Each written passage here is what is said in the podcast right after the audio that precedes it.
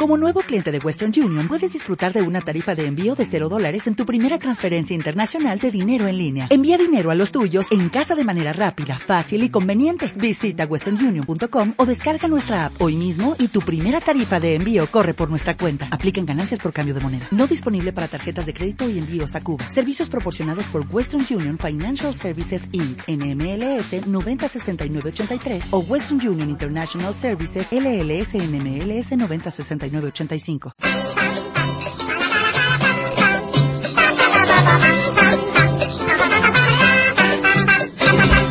Mi padre dice que en Hello Freaky Podcast se aprende mucho de cine. Yo tengo una libreta en la que valoro las películas según en las que me duermo y en las que no. También me ha dicho que solo se habla de las mejores series de cada temporada. Yo llego el verano y una de mis alegrías es que empieza Teen Wolf. También que son la mejor guía de cómics de la podcastfera. Con tantas novedades, no sé si me falta pillar el último de Vengadores Reunidos, Imposibles Vengadores o, o Jóvenes Vengadores. Va, me los compro todos otra vez y ya está. Y trae los videojuegos con mejores gráficos, mejores historias y mejores personajes. ¡Wow! ¡Qué vicio llevo al Candy Crush! ¡Qué acoso a mis amigos de Facebook para que me manden vidas! Y por todo esto, de mayor, yo también quiero escuchar Hello Freaky. Hello Freaky, creando eruditos populares desde su más tierna infancia.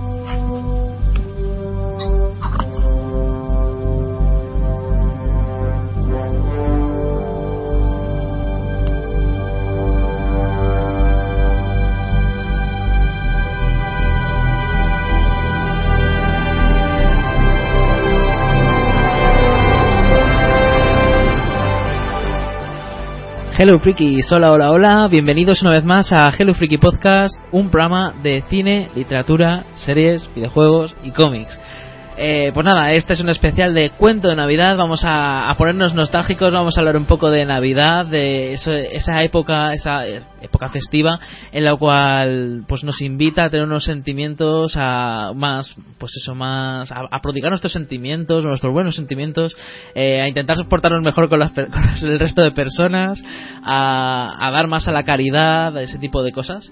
Y vamos a hablar de un cuento en, una época victoriana que nos trajo Charles Dickens eh, hace muchos años que yo creo que muchos de vosotros conoceréis. Cuento de Navidad que está dentro de una novela que, bueno, que si no recuerdo mal se llama Canción de Navidad.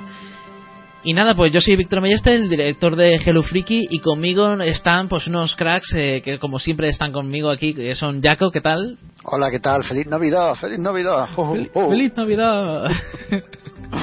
y bueno, también con, esta- con nosotros Álvaro, ¿qué tal Álvaro, Jaco? ¿Qué tal? Muy buenas. Pues nada, aquí listos ya para, para rajar otra vez con vosotros. ¿Rajar de cuento de Navidad? De lo que sea. De lo que sea. Que que sea quedar para rajar y hablar con los amigos. Claro, claro, como debe ser. Y nada, también está con nosotros David Friedman, el director de La Parada de los Monstruos. ¿Qué tal, David? Pues nada, yo creo que voy a hacer un poquito por lo constipado que estoy y esas cosas de señor Scrooge, ¿no? Yo voy a hacer un poquito el lado más antinavideño. Yo no os voy a felicitar las Navidades porque yo soy un profundo eh, odiador o no sé cómo se podría decir de estas festividades. Pero bueno, también hay grandes películas, hay grandes historias, ¿no? Que se han contado de Navidad y bueno, eso sí que lo respeto, así que bueno, no lo digo con el corazón, no lo siento, pero feliz Navidad también para vosotros. Muy bien, feliz Navidad para todos aquellos que la sientan, ¿no? y, que la, Exactamente. y que la celebren. Sí, a ver, eh, aquí no vamos a hacer una invitación a que todo el mundo se vuelva cristiano o se vuelva católico o lo que sea. Vamos a, no vamos a hablar de la Navidad en sí, sino que todo lo que ello significa, todo lo que significa para las personas y lo que invita a, a que la gente pues sienta e intenta hacer por los demás. Pero bueno, vamos a hablar aquí de Cuento de Navidad, eh, esa obra de tan, clásica de Charles Dickens. Y antes, pues vamos a. Bueno, vamos a empezar ya con, la, con el programa y vamos a hablar de la novela.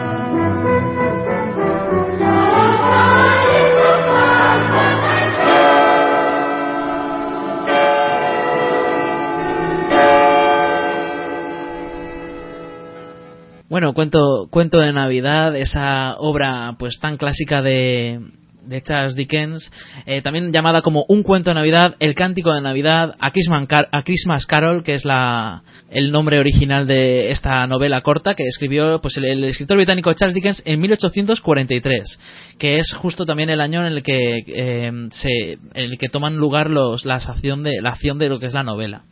La novela eh, se compone de la siguiente estructura para quien no la conozca. Es el prefacio, que es lo que la parte en la que Scrooge es un viejo avaro y demuestra que no quiere nada de la Navidad. Luego los tres espíritus, el del pasado, el presente y el del futuro, o también conocido como el de las pasadas Navidades, el de la, presen- la presente Navidad y las futuras Navidades. Y luego la conclusión, que es el, el momento en el que Scrooge, pues, eh, digamos que vamos a spoilear. eh, digamos que de- demuestra que ha cambiado y que su visión ha cambiado totalmente de cómo era de cómo veía la vida hasta ese momento. Bueno eh, no sé si vosotros queréis comentar pues un poco sobre la novela antes de empezar ya a, contarla entera que vamos aquí a, a debatirla y analizarla por entero. Si quieres, comento yo que es, vamos, no, no hace falta que lo diga yo, que es un clásico inmortal de todos los tiempos, esta canción de Navidad, y está encuadrada dentro de una serie de relatos que tienen como eje central o como telón de fondo la Navidad, ¿no? Y este grupo de relatos pues se llamó Cuentos de Navidad. Eh, hay otros títulos como Las campanas, El grillo del hogar, pero bueno, de todos ellos el que ha pasado a la posteridad y yo creo que es el mejor de todos, tanto a nivel literario como argumental como de personajes, es esta canción de Navidad, que el mismo Dickens confesaba que le hubiera gustado más profundizar en los personajes, pero como la extensión de las historias eran tan cortas, pues nada, se tenía que limitar a lo que el hombre buenamente podía, ¿no? No sé si esto lo sabíais. La verdad es que no siempre sorprendiéndonos Jaco siempre sorprendiéndonos Hombre, por supuesto, por supuesto. Sí, es que en, en ese momento era más, eh, digamos que se llevaban más las novelas cortas que se podían publicar en más cómodamente, ¿no? Y claro, pues no, no le permitían hacer una novela lo que era larga, larga, donde yo creo que me era mejor así, ¿no? A mí me gustó, me gusta mucho el tema este que fuera una novela corta que te contara brevemente lo que es las navidades pasadas, presentes y futuras. Si hubiera sido quizá más larga, a lo mejor hubiera perdido esa intensidad que tiene que al poco tiempo el, el protagonista se ve invadido por otro nuevo espíritu que le cuenta algo totalmente distinto. Pero no sé si, sa- si tenéis en cuenta que creo que es que en aquella época Charles Dickens, eh, bueno, eh, como muchos autores de- del siglo XIX, yo esto más o menos lo descubrí porque eh, porque hice una colección que sacó El País de, de cuando estrenaron la película basada en la obra de Alan Moore, eh, La Liga de Extraordinarios Caballeros, pues sacaron una colección de literatura del siglo XIX, ¿no?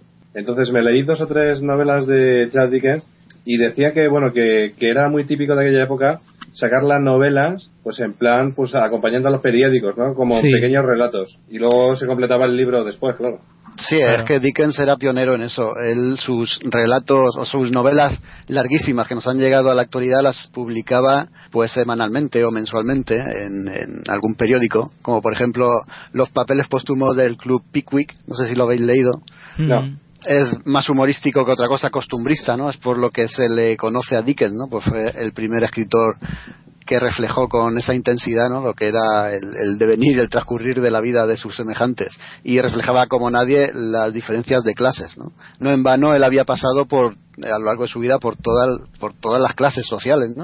Sí, sí, de hecho comenzó, si no recuerdo mal, eh, su, su padre creo que fue encarcelado, ¿no? Por, por deudas. Y él tuvo que estar eh, trabajando y todo para poder para poder alimentarse desde muy Sí. muy joven. Un tío suyo muy gracioso le encontró un oficio cuando él creo que tenía ocho años y lo sacaron del colegio y lo metieron ahí a, a poner pegatinas de etiquetas en, en botellas de betún. Sí. Y ahí estaba trabajando, creo que eran 14 horas al día por, nada, por, cuatro, por cuatro pesetillas. Pero es que cuando un otro tío, creo que era, o una tía, no recuerdo bien, falleció y se les quedó una buena herencia con la cual podían vivir perfectamente y el padre incluso llegó a salir de la cárcel, en vez de sacarlo de, la fábrica y meterlo otra vez a la escuela, dijeron, no, no, tú sigue ahí trabajando que nos viene muy bien el dinerito que nos trae. Eso nunca se lo perdonó él a su familia. Claro, es que pu- pudiendo haberlo salvado de pues eso, de esa vida tan tan dura, en realidad no, en realidad lo quisieron mantener ahí eh, lo tienen casi esclavizado, ¿no? Porque estaba ahí, bueno, esclavizado, pues mm, como la clase social baja de, de esa época, ¿no? Solo vivían para trabajar y punto. Pues a mí me hubiera, era- me, me hubiera encantado haber vivido en el siglo XIX. Es que era una época en la que, como bien decís, comentáis, es una época en la que es como eh, una mezcla ¿no? de, la, del antiguo régimen, tenía todavía muchísimas cosas de, la época en la que la monarquía, los reyes eran los que gobernaban, aunque es, cuando se comienza, comienza ya la verdadera de- democracia. Yo lo hablo desde un punto de vista político, porque más bien es lo que he estudiado, ¿no? Eh, pero luego también ves cómo es la base de la revolu- revolución social, que muy, muy pocos se atrevían a, a criticarla tan abiertamente como Charles Dickens, ¿no? Y, y cómo lo hacían, pues como cuando estás en una situación en la cual no te voy a decir que era una dictadura, porque sí que podían expresar su opinión, pero sí que evidentemente no tan libremente como ahora. Ellos tenían que vencer la censura de algún modo y que, mejor hacerlo con relatos, ¿no? Como Oliver Twist o con también eh, una crítica al capitalismo incipiente que estaban viviendo, a la sociedad industrial y, por ejemplo, alguien que se convierte en un avaro como, como es el señor Scrooge, ¿no? Y, Mm. y lo hizo de una manera, yo creo, magistral. Sí, además fue un, un autor que nunca tuvo pelos en la lengua como para, o sea, siempre cr- criticó eh, sin tener ni incluso sin temer las represalias. Eh, publicó, por ejemplo, una novela llamada Notas de América que fue era con- totalmente contraria a la esclavitud, porque Dickens decía que como lo había experimentado en su infancia, pues eh, estaba totalmente en contra de ella y, y por ello, pues disculpa, el caso es que por ello se ganó la- el rechazo en Estados Unidos. Y el caso es que en Estados Unidos, eh, digamos que le cogieron como, digamos, manía, hasta que luego se reconcilió con ellos con Canción de Navidad en el 43, precisamente. O sea que él no, nunca temió el enemistarse con quien haga falta con tal de denunciar lo que, la- las injusticias que, pues eso, que sufría sobre todo la clase, la social más baja de, de la sociedad, en su caso británica, pero en- siempre criticaba la de en general. Fue uno de los primeros luchadores por la, por la, por los derechos de autor, ¿verdad? Porque en aquellas épocas cualquiera que tuviera una imprenta cogía un libro de éxito, lo imprimía en sus imprentas y lo editaba por su cuenta. Y él abogó contra esto y luchó desesperadamente por conseguir los derechos de autor y porque se reconociera a los autores que se llevaran siempre pues una parte ¿no? de esas ediciones. Pero bueno, eh, si bueno, si no sé si queréis comentar algo más de Dickens o, o nos centramos ya ahí en la obra, porque si no habría muchísimo que hablar de este hombre. No, de Dickens se puede hacer un especial entero. O sea, es que además algún día molaría hacer un especial sobre Dickens, ahora que lo decimos. Pero bueno, eh, simplemente por mencionar, eh, él ha escrito, por ejemplo, eh, Tiempos Difíciles, eh, La Casa Desolada, ha escrito también, por ejemplo, David Copperfield, que fue un bestseller, en su momento Buenísimo. vendió muchísimo, muchísimo. Él se hizo muy famoso y nada, pues eh, vivió entre el, el 1812 y se murió con solo 58 años en el 70. Así que, pues eso, estamos hablando de la época victoriana, que él incluso fue tan reconocido por sus obras que digamos que lo llegaron a elegir como hijo adoptivo de Edimburgo. Y nada, o sea que fue un, en su momento fue un autor y un personaje bastante influyente. Y en sus obras, pues ¿qué hacía? Pues eh, lo que hacía era denunciar las injusticias sociales y muchas veces lo hacía a través de los niños. Siempre, una, yo creo que una de sus figuras más eh, representativas de todo su, de toda su trayectoria literaria es que siempre se servía de los niños para, porque él pensaba que los niños eran los que más sufrían de esas injusticias. Siempre que alguien tenía que sufrir en unas injusticias sociales, los niños eran lo- los peor parados. Y eso se transmitía tanto en los héroes que eran los protagonistas, como por ejemplo eh, en la canción que, bueno, canción de Navidad o cuentos de Navidad, que vemos al pequeño Timmy, que siempre me ha hecho mucha gracia ese nombre, el pequeño Timmy, eh, que, que era el que más sufría, el que estaba pues incluso viendo peligrar su vida. Hay mucho de autobiográfico ¿no? en sus novelas. Sí. Y cuando pone como protagonistas o coprotagonistas a adultos, normalmente también da la impresión de que o está reflejando a su familia o a algunos jefes que tuviera o, o burlándose también un poco de la gente que él ha conocido. Como por ejemplo en el Club Pickwick, mm, recomiendo su lectura ¿no? a quien le, le guste este tipo de literatura porque hace una crítica mordaz de, de la estupidez ¿no? de esta gente bien, que cree que sabe mucho, que tiene muchas letras, que tiene mucha cultura y luego lo único que hace es quedarse soberanamente en ridículo, ¿no? Cada vez que quiere hacer alarde de eso que cree que sabe. ¿no? Mm. Y esa, esa larga novela que fue editada, como he dicho antes, por, por entregas semanales, es la verdad es que es muy, muy, muy característica de este autor y diametralmente opuesta a la que vamos a hablar ahora. Hmm. Ya por último mencionar que no se nos olvide eh, una de las de sus obras más representativas y más conocidas y de las más de las que más han sido representadas tanto en, en teatro como en cine. Es más, hace poco incluso se volvió volvió a adaptar al cine, que es Grandes Esperanzas. Que no podríamos hablar de Dickens sin hablar también de esta gran obra. Bueno, pues nada, eh, pues eso, ya hemos presentado a Dickens, ahora vamos a hablar de Canción de Navidad, vamos a hablar de, de A Christmas Carol, que es como la conocen en todo el mundo. Eh, no sé, ¿alguien de vosotros quiere empezar a hablar sobre ellas? Eh, sobre su historia, sobre su protagonista? Que, porque esta, esta obra está totalmente protagonizada por un protagonista, la- es la historia de un protagonista. Mira, yo si quieres voy a empezar un poco, pero hablando también de lo que significa para mí esta novela, ¿vale? Sí, sí, para- Porque sí, en yo todas que- las colecciones que, que han aparecido, ¿sí? No, no, iba a decir que sí, que, que, que todo, a todos nos ha, nos ha transmitido algo que ha hecho que sea especial, yo creo, esta Sí. historia. Yo venía a comentar porque yo soy un, un ávido lector de la novela gótica, ¿no? novela de terror gótica del siglo XVII, XVIII. Y en todas estas colecciones de novela gótica siempre te incluyen Canción de Navidad, que es de 1843. ¿no? Es bastante posterior al inicio de esta novela característica de terror. ¿no? Pero es que esta novela, aunque sea muy posterior, tiene los mismos ele- elementos que esa novela gótica. Tiene fantasmas, por- porque las partes en las que aparecen los fantasmas son tiene, tiene momentos realmente terroríficos. Tiene también sonidos extraños, tiene apariciones, como digo, y bueno, todo eso viene enmarcado, además y conjugado, pues mira, con ah, variadas escenas de costumbrismo, pues con humor, también hay mucho humor en esta novela.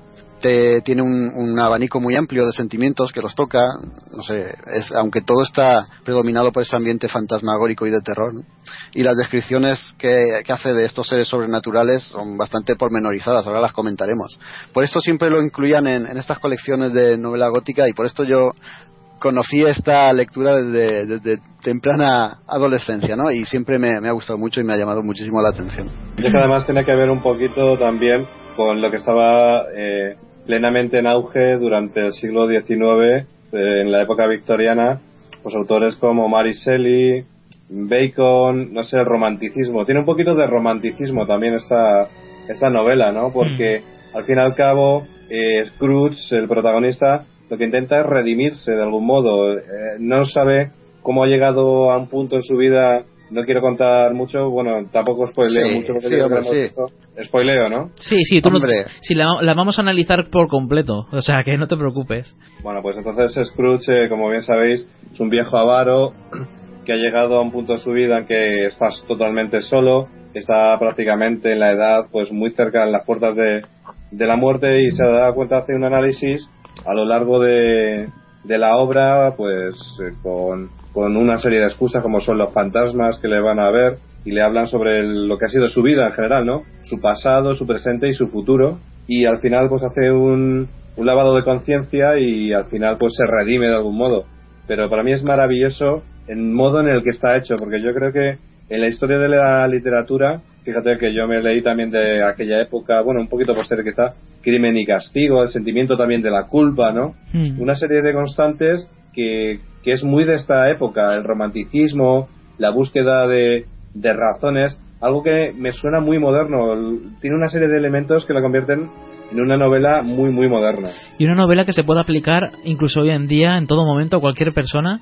Ese, ese mm, no sé, esa promesa de que da igual que hayas perdido toda tu vida, incluso da igual que te la hayas, la hayas invertido en cosas que quizá no, no se merecían tanto, que siempre, nunca es tarde, nunca es tarde para redimirte y para reencauzar tu vida y para valorar lo que tienes, nunca es tarde, entonces, no sé, es que me, me parece que es una historia muy bonita que transmite precisamente lo que a lo mejor en esta época y en muchas otras, eh, muchas personas que están pasando por épocas difíciles pues necesitan, ¿no? Que el- aunque estén pasando las épocas difíciles, muchas veces lo que hay que valorar es el hecho de estar con tus seres queridos y, y valorarlo, ¿sabes? Y conocer a gente, por ejemplo, como conocí el otro día, tan maravillosa, en un momento tan estresante como fue en el Expo Comic, conocer a Álvaro Gecko, que fue un placer.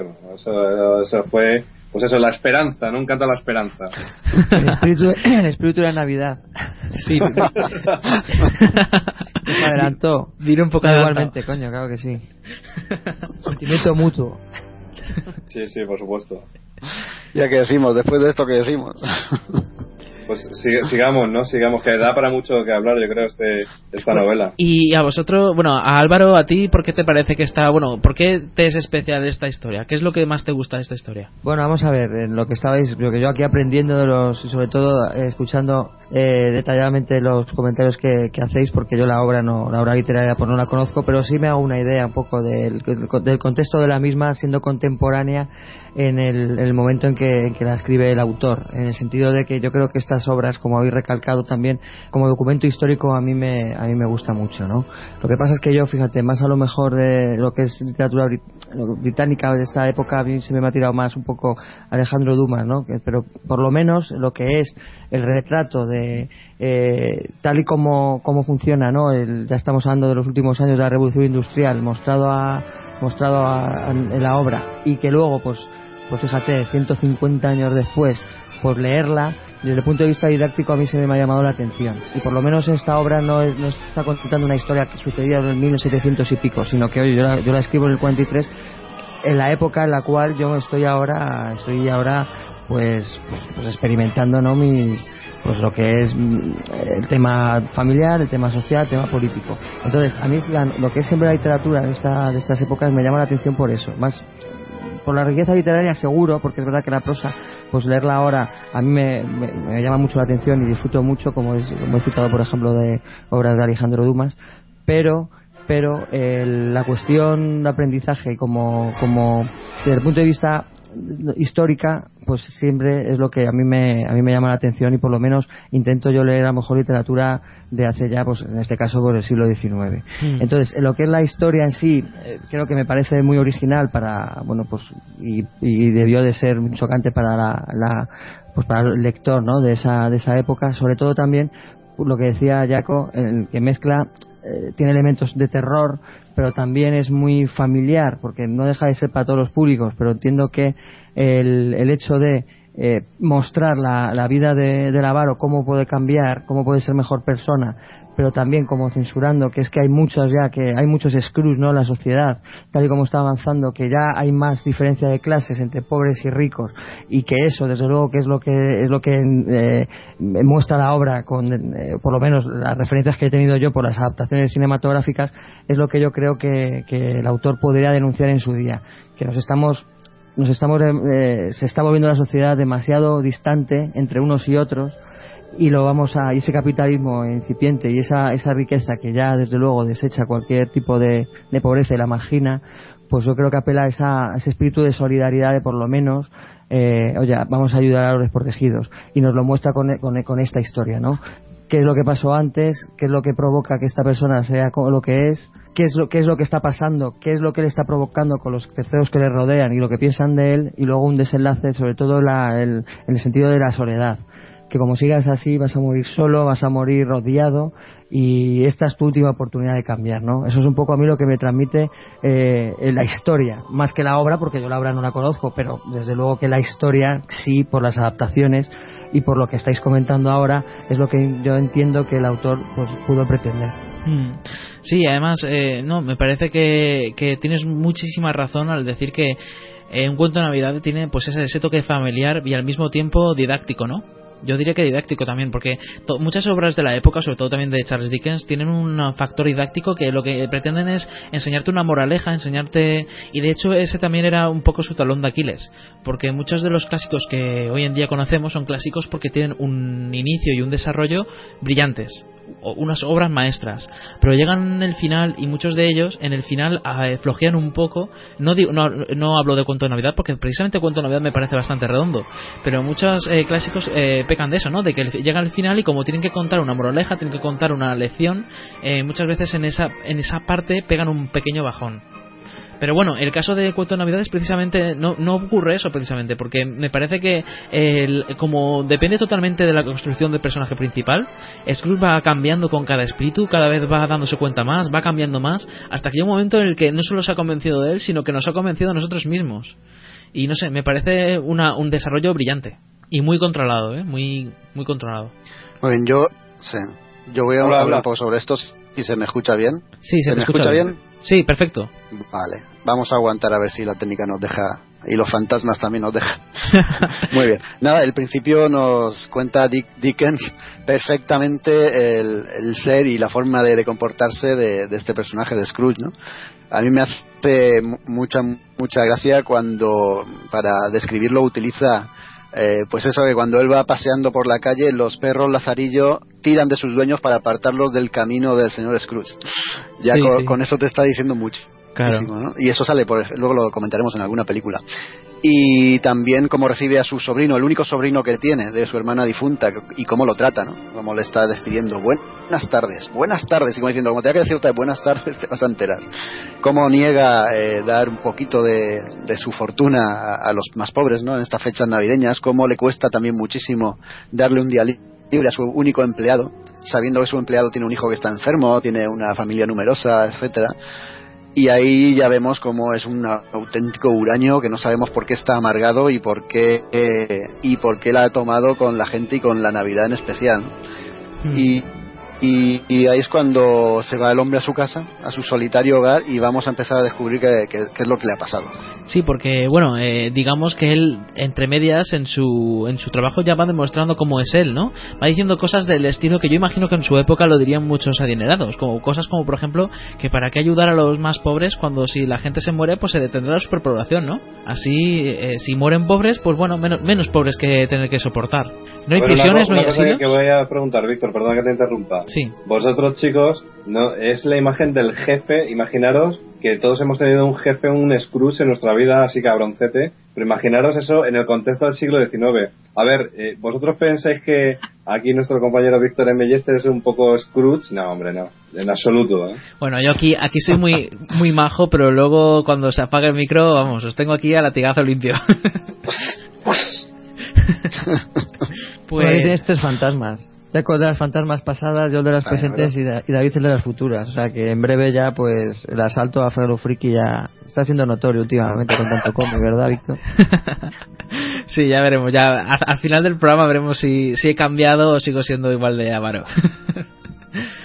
Bueno, pues nada, eh, simplemente decir que eso, que el Scrooge, que es un señor que es, eh, pues ya hemos dicho que es muy tacaño, que está enfadado con todo, con todo el mundo, no se sabe por qué, y incluso su empleado, el Bob Cratchit, que le pide, oye, por favor, ¿me puedes dejar salir un poco antes para disfrutar de la Navidad con mi familia? Y le dice que no, y que al final le dice que sí, pero que, pero que venga pronto el día siguiente, o sea que él la Navidad no la quiere ni oír, le dicen feliz Navidad y él dice que buenas tardes, que no quiere saber nada. Entonces ya, ya nos presentan a un personaje que, vamos, que que tiene telita, que está enfadado con todo el mundo y que todo el mundo le teme. Le piden aguinaldo y él lo manda, los manda a tomar viento.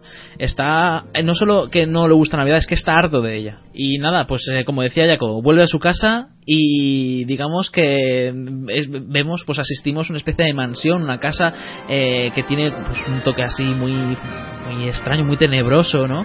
Que está todo muy, muy frío, de hecho toda la, casa es muy grande, es la típica casa casona de, rico y sin embargo está totalmente vacía porque él vive solo, solo tiene, tiene unos, pues eso, lo típico que tiene unos sirvientes, pero ya está, o sea, él vive solo, totalmente solo y se va al lado de la chimenea, según recuerdo, Jaco, y ahí es donde le visita un fantasma, ¿no? ¿O es en la habitación en ya? La casa la describe Dickens, pues mm, gigantesca, ¿no? Para el solo. Te llega a decir que, que en la escalera para subir a la primera planta, en esa escalera cabe un carruaje fúnebre puesto de costado. O sea, te está aprovechando la descripción para meterte ya en, en la situación así tan tan oscura, ¿no? Tan traumática que, vamos a vivir.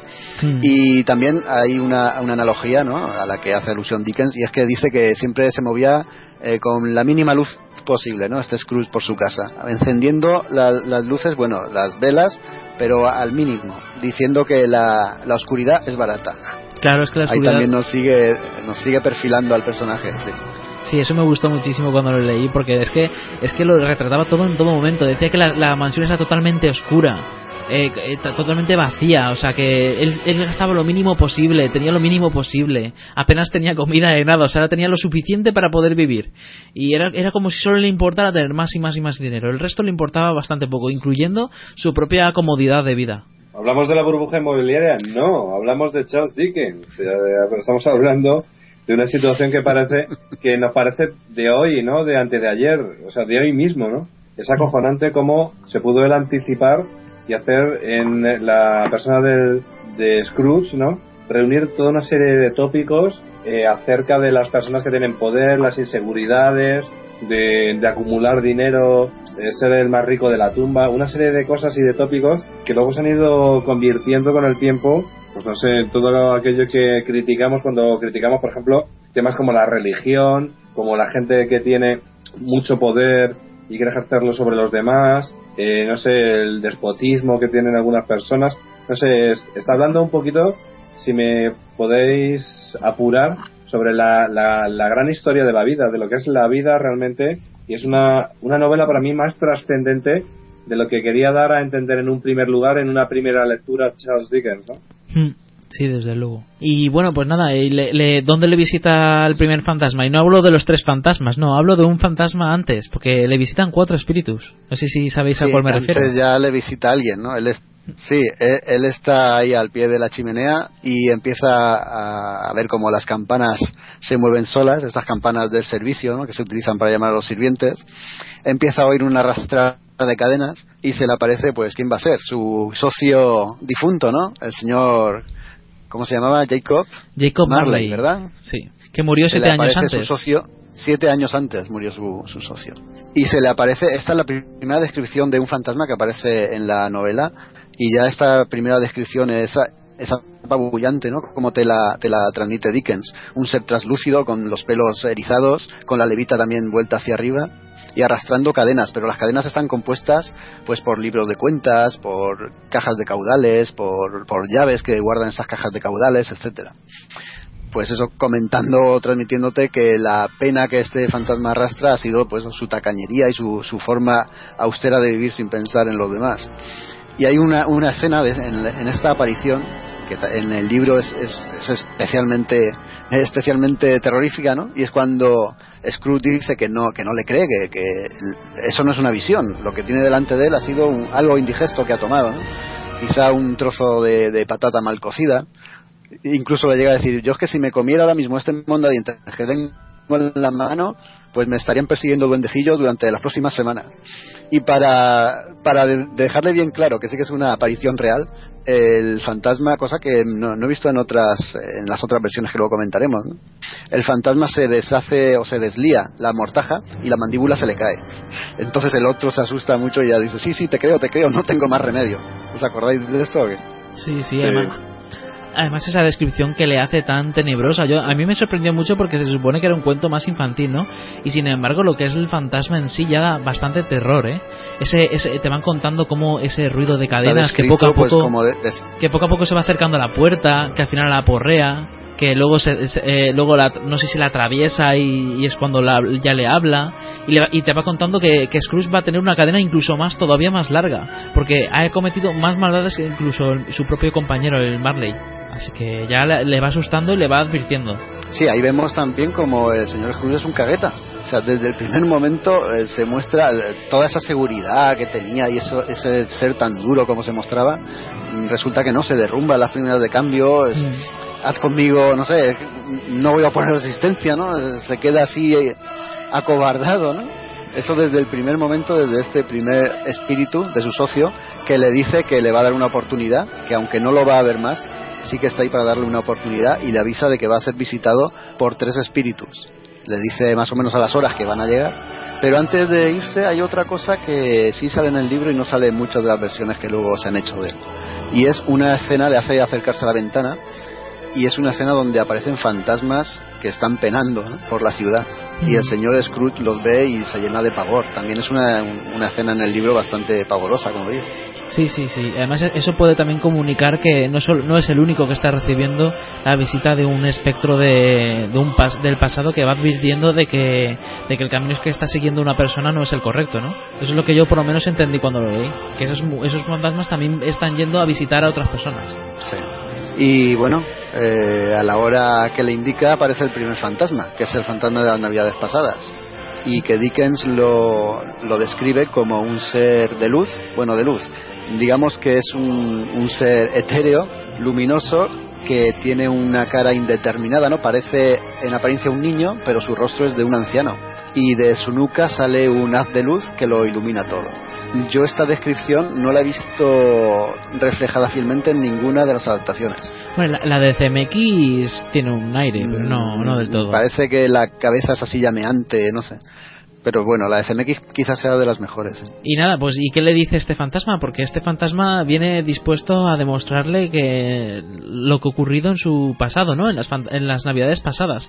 Cómo era él al, al principio, hace años, y qué le hizo cambiar, le hizo convertirse en lo que él es ahora. Aquí estamos ya en viajes temporales, fíjate tú, Sí, que ha adelantado el Dickens. ¿eh?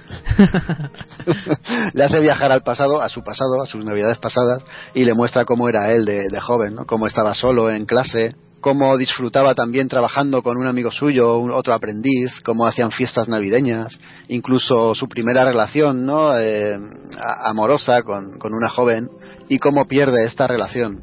¿Verdad? Cuando ya son adolescentes y él se centra solo en el hecho de ganar dinero, no quiere ser pobre, lo único que quiere es atesorar fortuna y fortuna y de esta forma pierde a, la que podía haber sido seguramente la mujer de su vida. También le muestra su relación tan cercana con su hermana Fanny, que es la que es la madre de su sobrino, que no lo hemos dicho todavía, pero antes de, de- bueno, de, en su, cuando estaba en su oficina le visita a su sobrino y le empieza a decir que, bueno, que feliz Navidad, tío, no sé qué, y, que a ver si te pasas por casa. Y él le dice que no, que no, que no se va a pasar, que él va a estar en su casa y punto, porque no tiene por qué celebrar la Navidad. Y el sobrino dice, bueno, es por la memoria de mi madre que yo te sigo invitando y que sepas que vas a seguir siendo eh, bien recibido siempre que quieras. Correcto.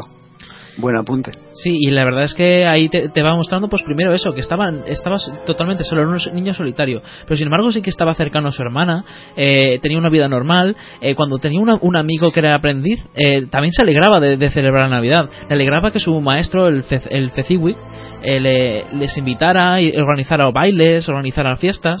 Ese tipo de cosas ya te va mostrando que él al principio no era como es ahora. Al revés, o sea, no, es que no le gusta la Navidad, es que le gustaba, le gustaba celebrarla. De hecho, si os acordáis, él está viendo la- el pasado y está bailando. O sea, él, su forma actual, ¿no? su forma anciana, está bailando mientras está recordando aquello. O sea, que se lo estaba pasando bien y lo recuerda también con agrado. Sí, aunque eso me, siempre me pareció un poco extraño porque, a ver, se supone que les- eh, hace nada estaba siendo avaro que flipas y también es cierto que es una experiencia dramática, ¿no? Que te lleve un espíritu a tu pasado. Pero por otra parte, que te pongas a bailar con el baile y tal, a lo mejor es por nostalgia y por, no sé, pero a mí siempre me pareció un poco forzado, no lo sé. A mí me pasa cuando suena una canción de Technotronic, o sea que la entiendo perfectamente. Eso, eso te hace lo mirar, ¿eh? Sí, sí, sí, totalmente. Me- Entiendo, entiendo cada vez mejor a Scrooge, ¿eh? me siento muy identificado, pero para bien, porque yo era como él, pero ya no lo soy. perdón, perdón, era, era una charrada más de la mía. Bueno, vamos a, vamos a acabar con, con este fantasma porque cuando le muestra esa escena de ruptura con la novia, eh, ya no aguanta más Scrooge y le tapa la cabeza porque hemos dicho que este, este fantasma era un ser luminoso que emitía una luz desde la nuca y también traía bajo el brazo, en el, en el sobaco, traía una especie de, apa- de apagavelas. Entonces Scrooge le pone el apagavelas en la cabeza para, bueno, pues para evitar seguir viendo esa escena triste que le están mostrando. El- este fantasma desaparece y a continuación, ¿cuál es el siguiente que aparece? ¿Os acordáis? Venga, vamos, chicos. No, Hombre, el de las navidades presentes. Exacto, el- eh, exacto, de verdad, de verdad. La Navidad presente, claro. Y nada, pues él aparece. Además, a a mí esta, este fantasma, bueno, este espíritu, me llamó mucho la atención porque sí que bien el- es cierto que el primero era muy original. El segundo era. Es que era. No sé, de repente que apareciera un tío súper gordo, repleto de comida y, de, y de, de cosas así, y que le dijera, ya le dijera directamente, mira, ¿ves todo esto? Pues esto es lo que tendrías si no fueras tan avaro y no fueras tan eh, de no gastarte ni un duro. Esto es lo que podrías disfrutar y sin embargo y no lo puedes disfrutar porque no te gastas ni un duro, eres, eres así de rácano. Y entonces todo empieza a deshacerse y a convertirse en ceniza, ¿no? Jaco, eso también pasaba en la novela, creo recordar. Sí, lo que pasa es que la novela es bastante distinta, porque no es un fantasma, es un espíritu, es el espíritu de la Navidad, es la Navidad en sí misma.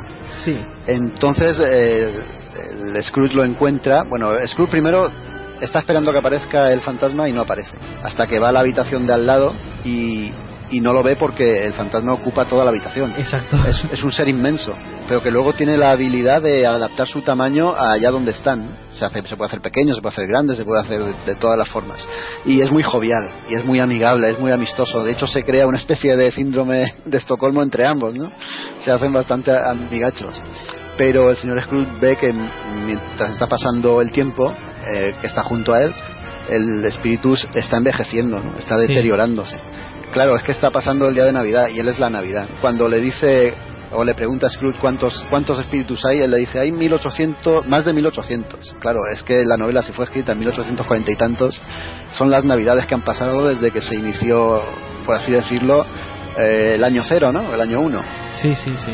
Claro, y este le muestra las navidades presentes. Pues le muestra cómo está celebrando la, eh, su, su empleado, el señor Bob Cratchit, con toda la familia, allí pasándolo la mar de bien, aunque con un niño un poco lisiado que creo que a ti, Víctor, te, te, gusta especialmente, ¿verdad? Ese personaje. ¿O te llama la atención? A mí me llama la atención, me parece un poco gargante, pero bueno, el, el, el pequeño Timmy que, que en versión inglesa el nombre también se las trae, eh, Tiny Tim. que, que, siempre tiene que hablar en plan de Dios los bendiga a todos, oh, no sé qué. Es el, el, niño más bueno del mundo entero y el niño que está pasando lo peor porque se está muriendo, porque está enfermo. O sea, ya son unas, una serie de figuras que Dickens pone eh, a modo de moraleja, ¿no? Los pone a posta. Son como las figuras representativas de ciertos eh, estamentos sociales y ciertos personajes que seguramente en la vida real se repetían muy a menudo. Y que también han homenajeado, por ejemplo, en South Park. Os acordaréis del personaje de Timmy, ¿no? Mm. No, no sé si acordáis que era aquel niño que salía eh, como cantante de una banda de rock que él solamente sabía decir lo mismo todo el rato, Timmy, Timmy o algo así, ¿no? no, he visto eso. Que era una especie de retrasadillo mental el pobre, bueno. El homenaje que le, hice, que le hacían a, a este personaje, yo creo, desde South Park y sus pervertidas mentes. vale, muy bien. Sí, es que en esa serie están un poco grillados. Hay que hacer un especial de South Park algún día. Hay que hacer un especial de todo. bueno, eh, de estas visitas al presente, a mí la que más me gusta es la que hacen a casa del sobrino. Porque viene, es verdad que en todas las versiones posteriores de las que luego vamos a hablar se centran en una cosa en concreto, ¿no? Que es en el juego de las adivinanzas pero en la novela de Dickens se recrean en, en toda la celebración de la noche de Navidad, ¿no? en la cena, en lo bien que se lo pasan. Tal. Y luego llega esa escena que digo que se ha repetido hasta la saciedad en todas las versiones, que es cuando juegan a las adivinanzas y el sobrino empieza a decir, bueno, voy a, voy a decir un, un, un animal a ver si lo adivináis. Y le empiezan a preguntar, ¿vive en Londres? Sí. ¿Es, ¿Es un oso? No. ¿Es un cerdo? Dice, hombre, casi pero no. Y al final está hablando de su tío Scrooge ahí ves como Scrooge pues ahí le toca el corazoncito y dice bueno joder si, si me tienen así en consideración a lo mejor es que me lo he ganado ¿no? Ya, ahí ya empieza no es que empieza a cambiar porque Scrooge empieza a cambiar desde el minuto uno porque es un cagueta pero aquí sí que empieza empieza a cambiar de verdad podemos decirlo esto también se ve muy bien en las versiones que vienen luego sí también al ver al pequeño Tim también eh, dice que si se va a morir o no le pregunta dime por favor si, si va a morir o no porque al ver que está enfermo pues que no sabía siquiera de su existencia y le pregunta, por favor dime, ¿se morirá? Y entonces el, del presente le dice, yo preveo eh, una noche solitaria en la cual se le verá su, su muleta, no sé qué, o sea, dice algo así en plan de que va, va, va a morir, vamos. Sí, una silla vacía, una, silla una muleta guardada con cariño. Sí, algo así. que me lo leí hace poco. Ah, claro, es que tú te lo leí hace poco, yo me lo leí hace años. Es, un poquito Scrooge va psicólogo, o sea, es decir, eh, esta sí. novela es el diván perfecto de Scrooge. Sí, no, no, había leído nunca una descripción tan así, pero sí, tienes razón. sí, sí. Apúntate un tanto, Frickman. y nada, pues eso, el, el, el, Scrooge va visitando diferentes lugares presentes para ver cómo están todas esas personas que conoce y va dándose cuenta de que, de que lo que él pensaba, él siempre se creyó mejor que los demás y se va dando cuenta de que los demás eh, piensan justo lo, con, lo mismo de él, que ellos piensan que, que él es peor precisamente por cómo es. Y eso yo creo que le, le, abre los ojos, ¿no? Dice, hostia, en mi forma de pensar no me está haciendo mejor, al revés, está consiguiendo que la gente crea que yo no me no estoy a su altura, que, que no me merezco ni su incluso ni su cariño, o incluso lo peor de todo es que incluso aún así me tratan bien. El, el empleado dice, bueno, aún así no, no os burláis mucho de él, porque él es el que nos está dando el dinero y el que ha hecho posible esta comida, esta comida que estamos celebrando. Y el sobrino dice, bueno, sí. ya nos hemos reído mucho de, de mi tío, venga, vamos a brindar por él. Ese tipo de detalles que hacen que ellos dicen, bueno, eh, por mucho que sea como sea, vamos a, al final vamos a, a, tratarlo bien porque, aunque sea malo, tampoco se merece que, o al menos nosotros no somos tan malos también como para devolvérsela comportándonos igual. Sí, y, y creo recordar también que en la novela sale eh, las navidades que está pasando su la que era su novia con su otra pareja que claro con el tiempo encuentra y la familia que ha creado y tal entonces él Sí. ve lo que podía haber sido y no es no por su por su forma de, de comportarse por su avaricia Sí.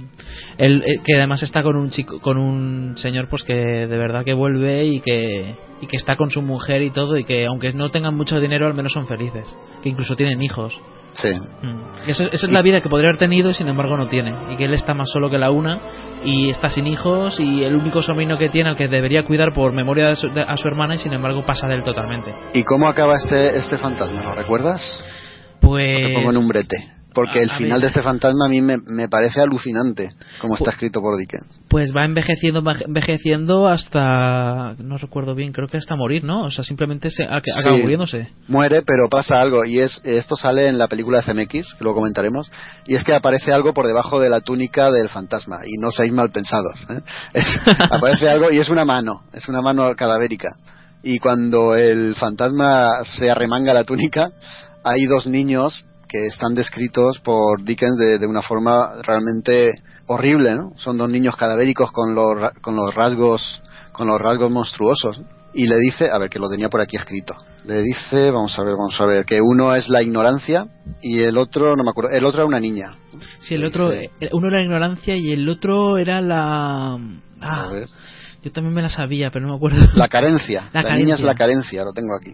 Sí, sí. la- Y le dice, guárdate de ambos y de todos sus semejantes, pero guárdate ante todo de este niño, pues en su frente veo escrita la palabra fatalidad. Y claro, esto está descrito de tal forma que, bueno, vuelve otra vez a tomar aquí el, el impulso de novela de terror y Sí, sí. vuelve a sobrecogernos un poquito Dickens como, como también se le da algunas veces, ¿no? Y ese es el final de- del fantasma. Joder, y es que no, no veis aquí mucha referencia de novela shakespeariana, o sea, es que es totalmente un decálogo de muchos de los tics que luego muchos autores, incluso de cómics, han utilizado, y, hablo de, de escritores británicos o de las islas eh, británicas, como por ejemplo en los cómics Alan Moore, Neil Gaiman, es acojonante, el mundo este como eh, eh, sobrenatural, pero a la vez relacionado con la modernidad, no sé, eh, es como, por así decirlo, un re- no debo decir retrofuturismo, pero sí que una, un mundo distópico acojonante. Y fíjate que de- ya desde el siglo XIX, todo esto que ahora para nosotros es todo muy común, ella lo utilizaba Dickens en esta novela de una manera, con una fruición acojonante. Pues yo creo que aquí- ahí es donde se acaba el fantasma de las navidades del presente, ¿no? No creo Sí. que no se nos hemos. ya- me suena que se nos ha olvidado algún detallito de todo lo que hemos contado hasta ahora, pero uf, ahora mismo no me acuerdo. No me acuerdo, pero yo creo que, que no. Bueno, sí, hay un momento en el que en el que es cuando están viendo al pequeño Tim y le hace esa pregunta que tú has dicho muy bien, Víctor, que si, si vivirá el pequeño Tim. Le contesta el fantasma igual lo mismo que él dice al principio de la novela, ¿no? Dice, ¿para, ¿para qué quieres que viva? Si se muere mejor, así no habrá tanta población, ¿no? Sí, sí, sí. Entonces se da cuenta de lo miserable que ha sido contestando eso antes. Dándose cuenta de que esas personas bueno. de las que a las que menospreciaba porque por, por ignorancia, porque es uno de los dos niños, ¿no? Es eso, que imagino que también retratan un poco cuáles son sus dos pecados más grandes de, de su actualidad, ¿no? Que son la ignorancia y la miseria, pero la miseria en cuanto a a, a un alma mísera, ¿no? Yo imagino que es a un alma que no, que no en ningún momento tiene misericordia por el resto de, la- de las personas y que ahí Yo- va aprendiendo un poco más sobre ello, ¿no? Una lección de ello. Sí, eh, se puede tomar como a nivel personal de Scrooge, pero yo también creo que va un poco a nivel global, porque ten en cuenta que es cuando la Navidad, el, el ser que encarna la Navidad muere, salen dos seres, que uno es la ignorancia y otro es la miseria, ¿no? Es como decir, ha terminado la Navidad, pues volvemos otra vez a, a ser ignorantes y miserables con nuestros semejantes. ¿no? Sí, exacto. Pero bueno, sí. esto puede abrirse a muchas lecturas. No, no, tienes razón. Sí, sí, estoy muy de acuerdo con tu, con la tu, bueno, con tu interpretación, vamos. Bueno, pues nada, pasamos a la Navidad bueno, futura. Sí, sí, sí, el, de- el de la Navidad Futuras es el más terrorífico de todos, ¿verdad? Porque parece la parca. Sí, me parece la muerte, ¿no? Además, eh, lo, lo describe prácticamente igual, ¿no? Es un ser así con una capa negra y una, mano esquelética que señala y que es mudo totalmente, no habla. El otro le contesta, ¿por qué no me hablas? Cuéntame algo y, y- y- eh, eh, dime. Y el otro le dice, el otro no dice nada y le dice, bueno, pues entonces enséñame, muéstrame lo que tienes que mostrarme. Porque él ya a estas Solo- alturas solo a estas alturas yo creo que ya acepta que tiene que, igual que ha, tenido que aceptar las visiones de los otros dos, ahora se va a meter en la visión que él piensa que es la más terrorífica de todas, que es el futuro. El, el que, el futuro que podría haber sido y que quizá no será si él decide cambiar. y es la más terrorífica, ¿no? Porque desde el principio tú sabes lo que te está mostrando el fantasma, aunque él no sé si porque porque lo ignora de verdad señor Scrooge o porque quiere ignorarlo, no quiere verlo, porque desde el principio la primera la primera escena que le muestra el fantasma, por así decirlo, es cuando hay tres tipos eh, bien dados, ¿no? Por así comentarlo, ¿no? Que son amigos de Scrooge o conocidos de Scrooge, que dicen, no, no, ya ha muerto el pobre diablo, ¿y cuánto dinero ha dejado? Y, pues no lo sé, porque a mí no me ha dejado nada, y se van riendo y tal. Y entonces Scrooge dice, ¿de, de quién hablan? ¿De qué pobre diablo están hablando? Yo creo que en realidad sí sabe que hablan de él, ¿no? Pero como que, como que no lo quiere ver. No quiere La aceptar. si- no quiere aceptarlo. La siguiente visión del, que le lleva el fantasma es aún más, más bestia, ¿no? ¿Te acuerdas, Víctor, cuando están en la casa de empeño? Sí, que están saqueando su casa, ¿no? Están vendiendo todas las cosas y dicen, bueno, el tío, claro, ha dejado un montón de cosas porque como no se negaba a gastarse nada, pues eh, aquí podemos coger todo lo que queramos. Sí. Empezaban a, a vender que si las cortinas, que si los muebles, incluso creo recordar que rompían cosas, ¿no? Creo recordar. Eh, no recuerdo bien, yo sé que en la novela ¿No? es, es- en la novela te aparecen ya directamente en la casa de empeños y la que la que es más bestia es la empleada de hogar, ¿no? Que le ha quitado las las cortinas, las ha arrancado ahí de cuajo y de, ¿y para qué las va a querer ya? Las cortinas que, que servían de, de sábana, ¿verdad? Creo que era eso. Y eh, el de la casa de empeños le dice, pero no habrá muerto de nada infeccioso. o sea, y- sí, sí, es, es algo es, algo muy cutre, ¿no? Porque están comprando lo, lo que nadie quería ya y encima están poniendo pegas, ¿no? Lo compramos de este tipo, pero joder, a ver si nos va a traer luego problemas también. Sí, sí, o sea, es, eh, además es que lo están tratando como si fuera un ser pues de- eh, tan despreciable que podría haber manchado incluso las, sus pertenencias. Es que es todo muy oscuro, ¿no? Muy fúnebre. Sí, sí. Pues fíjate que a mí no me quedó claro si eran los pasadores de la cama, esto que, que, que cubre la cama, ¿no? En, eh, como, como, ¿Cómo llamarlo, no? Yo es que en mi cama no tengo de esto. ¿Sabes? Esto que tienen los ricos. Esto que son cuatro palos en cada esquina Sí, y hay una sí. especie de cortina que te recubre la cama. ¿Cómo se Pues creo el que, dosel? eh, ¿no? ¿Qué es eso? La cama, la Sí. cama de dosel. Al- Álvaro creo que sí lo tiene. Pero... Sí, yo lo tengo todo. Sí, tú todo, todo. hablando. bueno, y nada, el siguiente recuerdo fue ya con los amigos en la bolsa de valores, que ya empecé a decir un poco en plan de... Bueno, en la bolsa de valores no, la bolsa de valores era, era el tema de los empeños, ¿no? Y luego la muerte de Tim Cratchit, ¿no? Del el pequeño Eh, Timmy. Pequeño creo Timmy. pequeño Timmy que te gusta tanto creo creo que antes estaba una escena en la que el fantasma lo lleva al digamos al lugar donde se está velando aunque no hay nadie velándolo el cadáver del que están hablando. Y insta a Scrooge de que le quite de que le quite la sábana que lo recubre que le recubre la cara. Pero Scrooge no se atreve. Le pide por favor que lo saque de allí.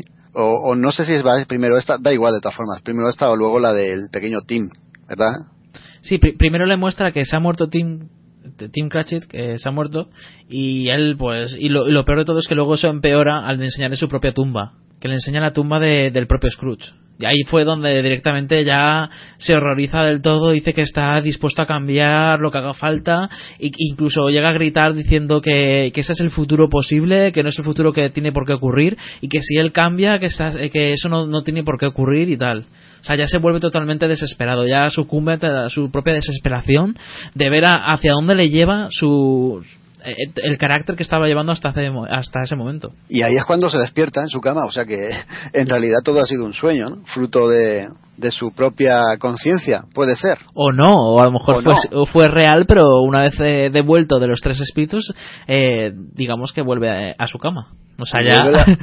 y vuelve la mar de contento, porque lo primero que hace es abrir la ventana, ve pasar a un niño y, y le grita si siguen vendiendo ese pavo enorme en la tienda de la esquina, ¿verdad? Sí, sí, sí, y incluso le da propina. Bueno, media, media corona. le da. Sí. Incluso paga el viaje en coche, porque claro, es un pavo gigantesco, más grande que el propio niño, y lo llevan en coche. Y dice, pero no le digáis quién se lo ha comprado. Y se parte de risa diciendo, esta es la mejor broma que se le puede hacer a Bob Cratchit. un pavo tan gigantesco. Mandárselo sin decirle quién ha sido el que se lo ha mandado. Y luego, claro, se empieza a salir, empieza a decir feliz Navidad a todo el mundo, a toda la- a- a- a- en general, y, y entonces ya llega a la casa de su sobrino. Ese sobrino que, digamos, que estaban, eh, digamos, yo creo que los pilla a mitad festejo, ¿no? Creo recordar, en, en mitad de la fiesta. Mm, eso pasa, creo que en la película de CMX, pero en la novela creo que no es así. ¿No? No, o No, lo pilla ya después. No estoy seguro, es antes, es antes de la cena y le, le dice si puede quedarse allí a cenar con ellos. Se quedan todos alucinando y dice, claro, claro que sí, por supuesto, lo acogen, es, eso es algo que lo deja al hombre patidifuso, ¿no? Que, lo acepten así con las manos abiertas o con los brazos abiertos y, lo traten como uno más después de haberlos tratado como los ha tratado él. Sí, sí. Y ya por último, eh, a Cratchit le, aumenta el sueldo y decide ayudarle a su familia, incluso a- en especial al pequeño Timmy, y a, a que se ponga bien y a que sea feliz y que, que, bueno, a que, pues eso, a que vuelvas a estar sano, vamos. Y entonces todo acaba con su mítica frase, ¿no? ¿Vale? Que no. Y que que no me Dios acuerdo. nos bendiga a todos. Ah, bueno, esta era del pequeño. Ay, es que es verdad, es, es la frase que, que él decía, bueno, está todo el rato con el Dios bendiga esto, Dios bendiga aquello. Pues Sí, nada. sí, qué pesadilla de tío. Al final acabas deseando que se muera. No, no.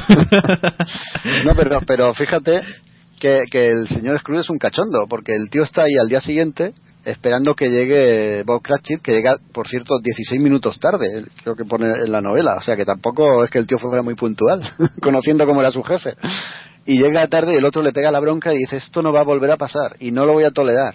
Y se queda el, el Bob Cratchit diciendo, madre mía, la que me va a caer. Dice, no lo voy a tolerar, así que te voy a doblar el sueldo, me voy a ocupar de la recuperación de tu hijo y te voy a ayudar en todo. Y el otro, guau, qué pasada.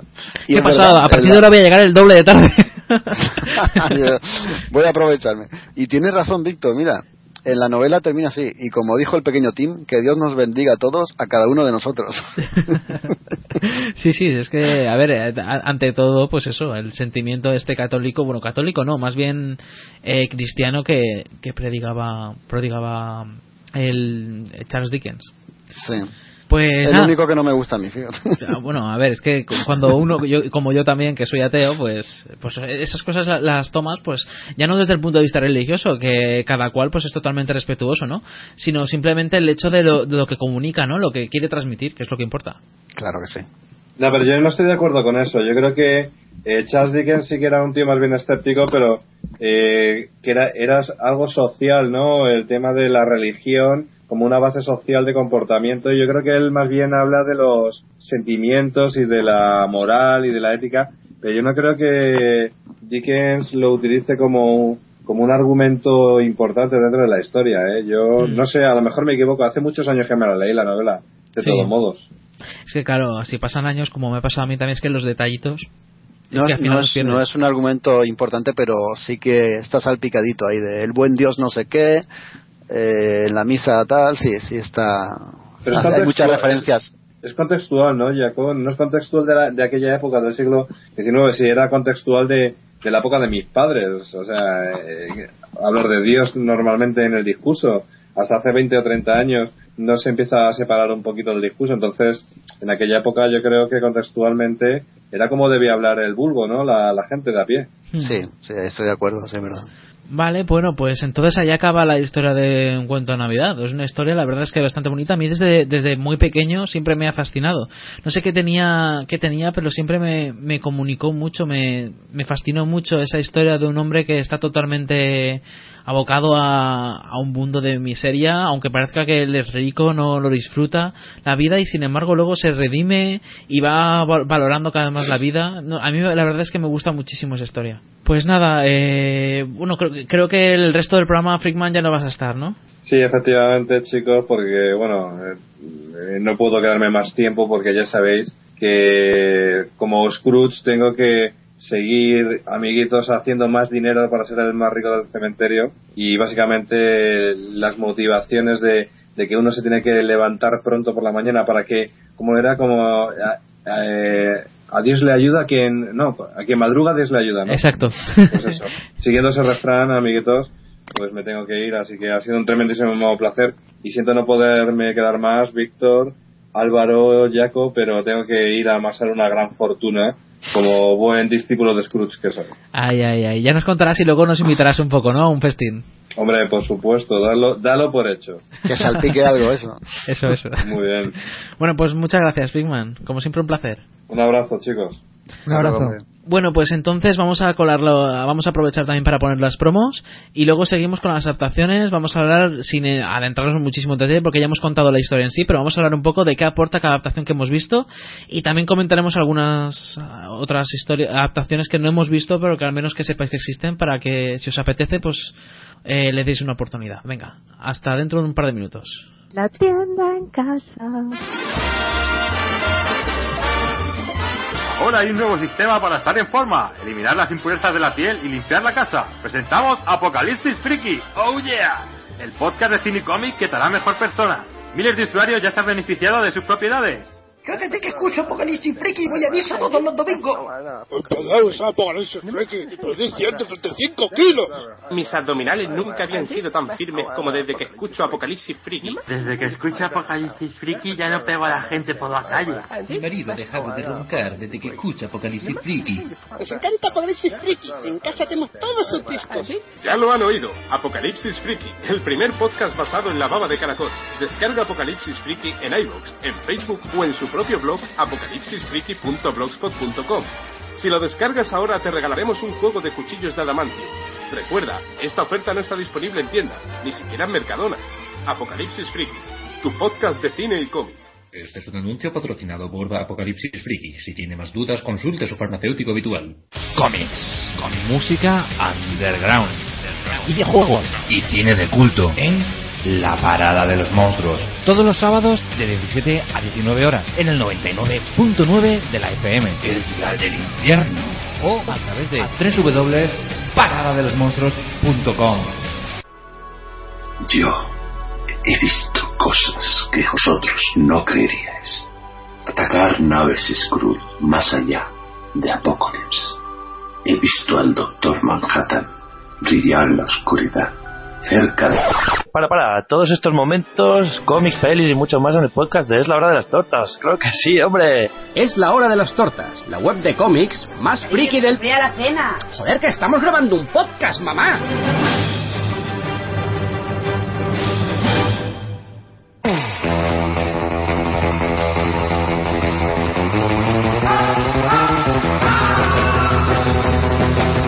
Estás escuchando Hello Freaky Podcast, un programa de cine, series, videojuegos, literatura y cómics. Puedes escucharnos en directo en www.hellofreaky.com y descargarnos en iVoox o iTunes, entre otros. Si te lo estás pasando bien, no seas tacaño, haznos me gusta y anímate a comentar en la ficha del podcast.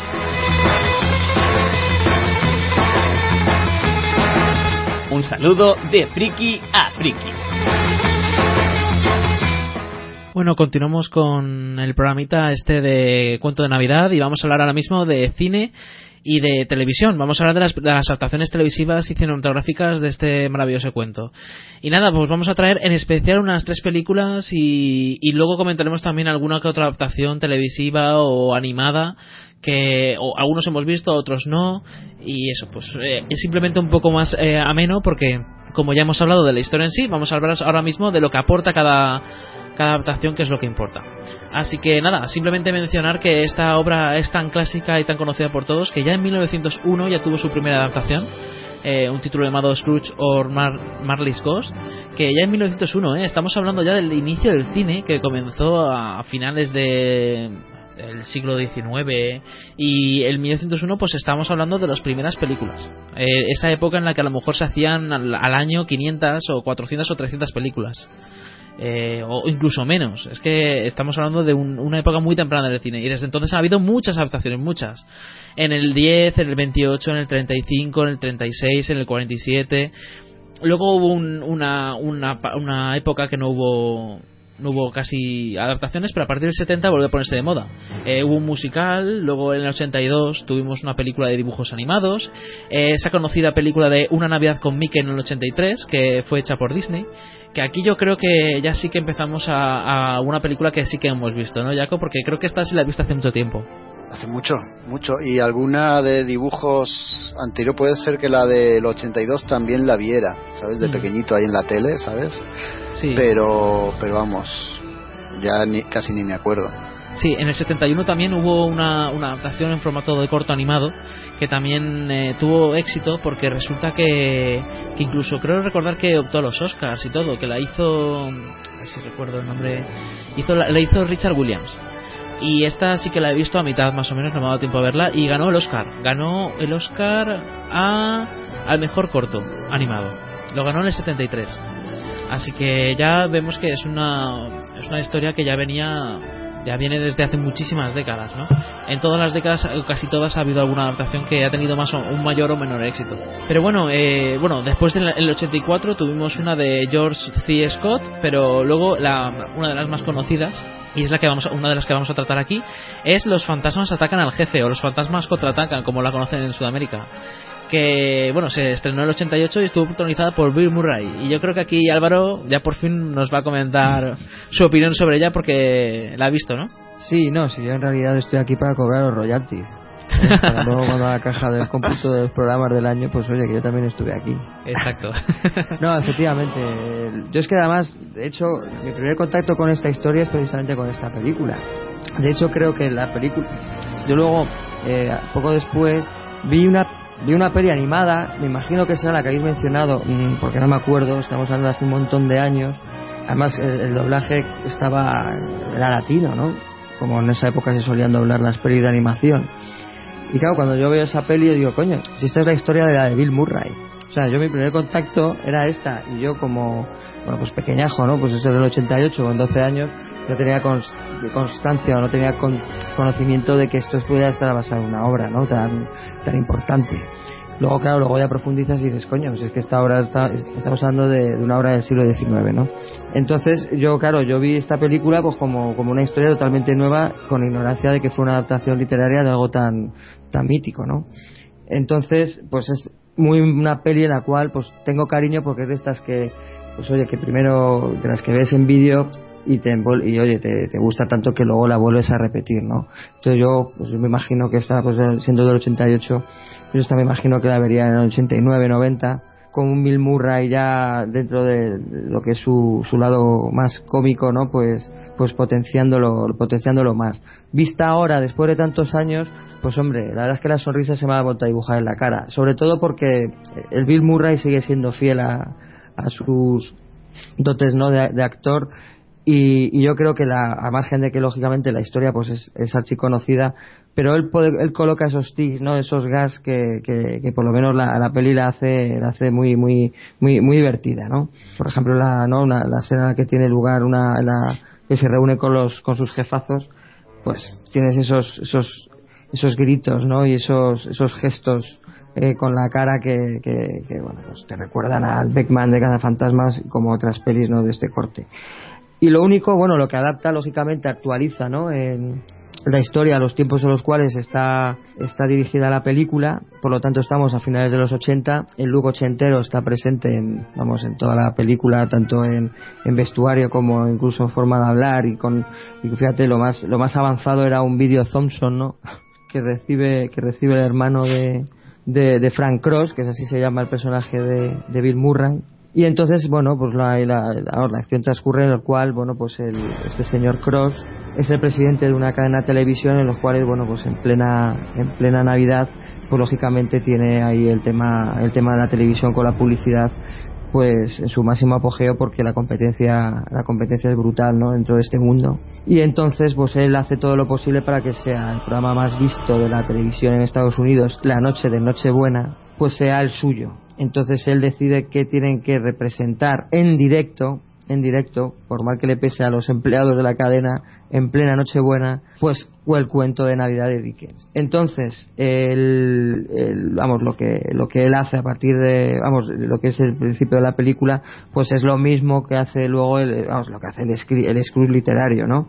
Una persona totalmente mezquina, ¿no? Y antipática, desagradable, avara, pero sobre todo también muy muy contrario a la idea de la Navidad, pero que también ahí en la historia está bien porque lo hace en relación también a estos hasta a este ya mundo totalmente ya ochentero, ya totalmente ya Estados Unidos, ¿no? La- como país nación ya número uno mundial, todo todo lo que pasa tiene que ser en Estados Unidos. Bueno, pues eso te lo muestra, ¿no? Como como ya las grandes empresas utilizan a los empresarios pues casi como, como, como, como las propias máquinas que, que, ya ellos empiezan a utilizar para que avancen su, su medio, los medios de comunicación. Entonces, pues como la historia clásica, pues encontrará, se encontrará con el, el, el espíritu de las navidades pasadas, presentes y futuras, de tal modo que le hagan mejor persona.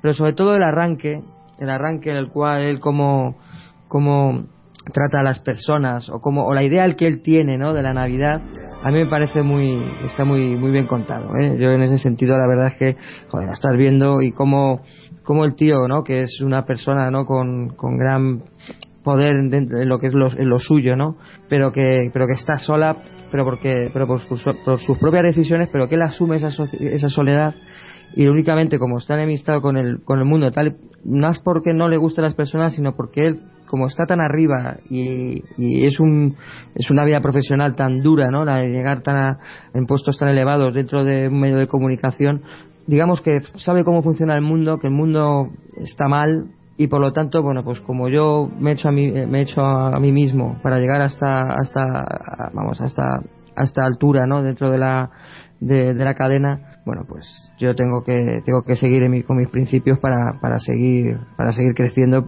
en lo que en lo, en lo, profesional. Lo que ocurre que claro va dejando atrás su la relación con su hermano el, el amor perdido que, que cree que tiene ese encuentro pero que bueno lo descarta. Y no esa y, es a través ¿no? de estos encuentros que tiene con, con los fantasmas en la cual bueno pues se da cuenta que no que todavía hay algo en el cual podemos no podemos tener esperanza y, y por lo tanto con los nuestros pues pues pues tener buenas relaciones no que, que el amor surja no de donde como, como pueda a pesar de que efectivamente ya el capitalismo está tan, tan nos absorbe tanto que, que, casi que, que, estamos totalmente desmarcados de cualquier tipo de, de sentimientos no y, y lo único bueno sobre todo a partir ya de hasta hasta que tiene el encuentro con los fantasmas yo creo que la peli funciona muy bien dentro de, que se permite sus propias licencias. Lógicamente luego ya tienes que ser fiel a la obra y tampoco puedes exagerar o inventarte cosas. Pero todo el, el, lo que es mostrar el personaje, el cómo trata a los demás y esos momentos Murray, ¿no? Como he mencionado el de la, en la, en la comida con esos gritos y esos gestos que tiene en los cuales bueno pues tú desde disfrutas al máximo porque él como actor la verdad es que funciona es muy bueno en lo suyo por lo tanto yo ver, creo que hasta ahí la, la peli está muy muy muy bien luego ya como lógicamente tienes que arrastrar el, lo que es la, la, obra no la adaptación creo que tiene momentos muy graciosos con, lo, con, con los espíritus sobre todo el del presente porque más allá de mostrarle lo que están pensando los demás de él o lo que están haciendo el resto de o sea, con, las, con los actores o los personajes o los cuales él está más cercano, pero esto de que sea una, una chica jovencita que le empiece a rear, ¿no? Y, y darle de darle hostias cada, cada, por cada frase que hace, bueno, pues en ese sentido yo creo que fue divertido.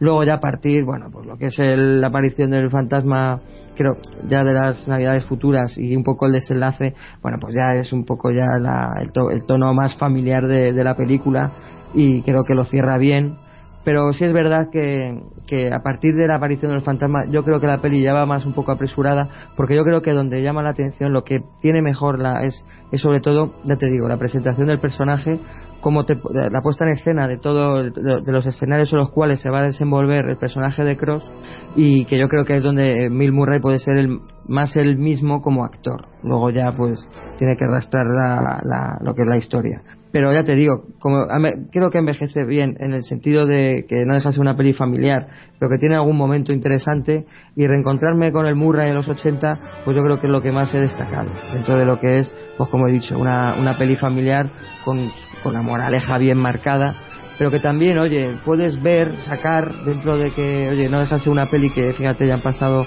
han pasado 25 años, fíjate, que lo diría, pero oye, todo este está muy bien montado, fíjate, todo este mundo de la televisión, porque como lógica él, como todo todo transcurre sobre todo al principio dentro de la ambición que él tiene por porque su programa sea el mejor y sobre todo porque él, hay un hay un montón de personas que, que, dependen de él y cómo los trata, yo creo que eso es equiparable también al, a este, este el tema de las comunicaciones, ¿no?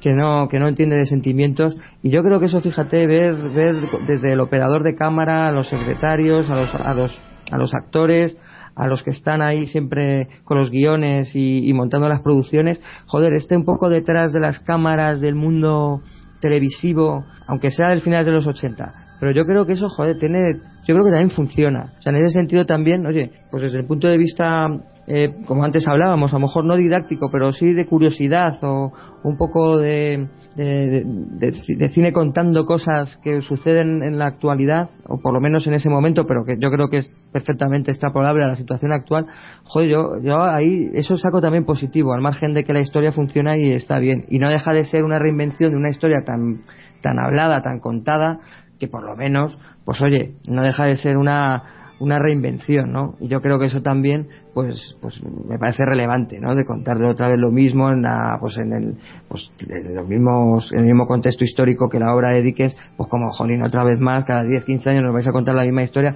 bueno, pues hacerlo actual, hacer aquí una especie de, de, de o sea, contar la historia, eh, con- desde el punto de vista, o sea, en el momento histórico en el cual el director pues la ha querido nos lo ha querido mostrar, bueno, pues yo creo que también sacó cosas positivas. Y luego, pues también es el reencuentro con, con Karen Allen, ¿no? La famosa eh, Marion de Indiana Jones. Luego tienes ahí también a un jovencísimo John Glover, ¿no? Que, que todos nos acordamos como, como el padre, como Lionel Luthor, ¿no? De la serie Smallville. Tienes ahí un rescate, ¿no? A, al mítico John Forsythe, ¿no? De, Dinastía. Quiero decir que también, oye, tienes tienes ahí cositas también de junto a Robert Mitchum, ¿no? También ya un actor ya fallecido lógicamente, pero que en esa época, bueno, pues tienes, tenía sus cameos. Entonces, en ese sentido yo creo que la, peli vista ahora, pues, pues la verdad es que no deja de ser, yo la recomendaría para, sobre todo para los que tienen familia y, y oye, pues no quieren rescatar una, una peli de los 80 y familiar, pues yo creo que yo creo que con esta peli pues pues van a tener un buen momento y que oye los que somos padres para nuevas generaciones pues oye mira este es el cine que veíamos no sobre todo el cine familiar de los 80 ya a finales tenía esto no aparte de que lo que te estamos contando es algo que que puede sacar tu, tu moraleja pero también que vean cómo cómo no, en qué época nos creamos nosotros, ¿no? De finales de los 80 con esos, con esos looks, esa música, esa, esa tecnología tan apabullante que representaba un, un, un VHS, ¿no? Como recibe el hermano de, de, de Cross, ¿no? Yo creo que por eso, por eso solo ya por esos cuatro, esas cuatro pinceladas que, que he dicho, eh, merece la pena rescatarla. Sí, sí, además es una película muy original, ¿no? El- como tú dices, esa visión así actual, con el teje-maneje de la televisión, incluso en su trasfondo. No sé, Ujú. una- no, no es caer en lo típico, como ya estamos hablando del 88, que ya llevan casi nueve décadas contando una y otra vez la misma historia en, en, la, en la televisión o en el cine. Entonces, siempre está no, bien. pero por, pero por ejemplo, el propio personaje de Scrooge, que por cierto, el título original de la película es curioso, se llama Scrooge, aunque luego él se llama Frank Cross, pero aún así, por ejemplo, la, vamos, ya os he dicho que yo la obra literaria no la conozco, la verdad es que os he escuchado y, y fíjate que con, con detalle y que bien la habéis explicado, pero por ejemplo, yo la- en el resto de nuestras adaptaciones, eh, incluso en esa animada que comentaba, tampoco ves tú el cómo es el día a día ¿no? de, Scrooge exactamente tú le ves como una sí, es una firma tiene está claro que eso de ser una financiera porque habrá de acreedores deudores está claro que deja de ser una pues un pues como ahora sería un chiringuito esto de crédito pero aquí es verdad que, que tú ves el día a día de este hombre no y ves cómo se desenvuelve en su oficio, cómo margina, cómo despide, cómo trata a sus empleados. O sea, que el tema, o lo que es la, el- la actividad profesional de Cross está bien descrita. Que yo creo que a diferencia de, de- del personaje de Scrooge, las adaptaciones, eso no está, eso yo no lo veo. ¿Eh? Eso yo, eso no se deja ver. Aquí sí, aquí es que es, es todo, todo gira en torno a este programa de televisión. Por lo tanto, yo creo que, que en, ese, en ese sentido yo creo que también se saca partido. ¿eh? Porque tú ves, antes a lo mejor decíais que es que no se analiza debidamente a lo mejor a los personajes. Pues este Scrooge está totalmente, vamos, se ha hecho una autopsia absoluta. Desde que se levanta hasta que despierta, cómo su vida únicamente es llegar a ser el número uno en lo suyo. Hmm. Pero los escenarios en los que, des- en los que se desenvuelve para mostrarte eso está perfectamente contado. Por lo tanto, yo creo que ahí, como análisis, es verdad que des- al eh, por, ejemplo, las adaptaciones que ha habido de, del- empleado, pues, pues en las otras sí es verdad que está más, más marcado. Aquí lo tenemos en la figura de, la, de su secretaria, en los cuales eh, su hijo, en vez de ser cojo, aquí es mudo. Bueno, no es que sea mudo, sino que tiene un problema por un trauma, en los cuales pues le impide hablar. Eso, sí es verdad que está eh, te, lo, te lo apunta, pero sobre todo, sobre todo, el desarrollo de- del personaje de Cross está perfectamente analizado. Y yo creo que eso, lo- y, lógicamente la estrella es Bill Murray, yo creo que hay también la productores, tú sé tú mismo también en determinados momentos, y ahí tienes, joder, el catálogo actoral de Murray lo vemos en muchas, en muchas ocasiones. Muy bien, pues nada, ahí tenemos el análisis de los fantasmas atacan al jefe o como la verdad es que te apuntas muy bien, es mejor el título en inglés que es Scrooge, como si el, el protagonista se hubiera convertido en Scrooge.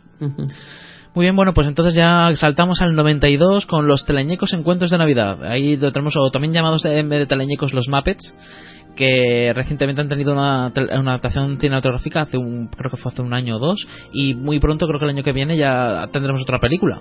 Nada, eh, Jaco, cuéntanos un poco sobre esta película. Uf, aquí mm, no hay mucho que contar, o más bien prefiero que no haya mucho que contar. La vi hace un montón de tiempo y el otro día, mira de casualidad, la. Bueno, casualidad no, son las fechas, ¿no? La rehicieron en la tele, la repusieron y la sufrí, digo, pero la vi. La vi con, al ladito de mi hija y bueno, la película pues es típica de los Muppets y, tiene como protagonista en el papel del señor Scrooge a Michael Caine, que el hombre la verdad es que está bastante digno, para estar rodeado de muñecos de, de felpa y tal, el hombre lo hace bastante bien. Y nada, nos viene a contar la historia que hemos narrado en la primera parte del programa. No se sale prácticamente del guion, y la cuenta realmente bien, ¿no? adaptada para niños. Eh, evidentemente los fantasmas no son tan terroríficos como en otras versiones o en la propia novela. Como curiosidad, antes comentábamos a, fuera de micro, ¿no? a, micrófono cerrado, que los- el primer fantasma que se aparece, que no es ninguno de los tres de las Navidades, Aquí son dos fantasmas en realidad, son, son dos socios los que tenía antiguamente el señor Scrooge y están encarnados por estos teleñecos que son los dos abueletes, ¿os acordáis, verdad? Sí. Que estaban siempre en el teatro criticando a los demás. Sí. Pues a- aquí, pues como son unos, unos coñones, ¿no? Siempre están de chusca, pues están burlando de Scrooge y están metiéndose con él. Bueno, eso está, eso y otras múltiples cosas, la verdad que es- eh, están traídas con mucho acierto. ¿no? Como digo, la interpretación de Michael Caine tampoco está mal, ¿no? Y bueno, en rasgos generales es una película disfrutable para los niños, los mayores, pues bueno, quizá la disfruten, pero no tanto como, como un niño que puede ver ahí a las marionetas campando sus anchas. Y el punto negativo más negro y más infame que tiene la película son los números musicales. Los números musicales, no sé si será por el doblaje, pero las canciones eran realmente odiosas. Quieres, Estas- si quieres ya que escuchamos un momento una de ellas, así podrás demostrar. ¿Es necesario? Sol- solo un momento, solo un momento, así.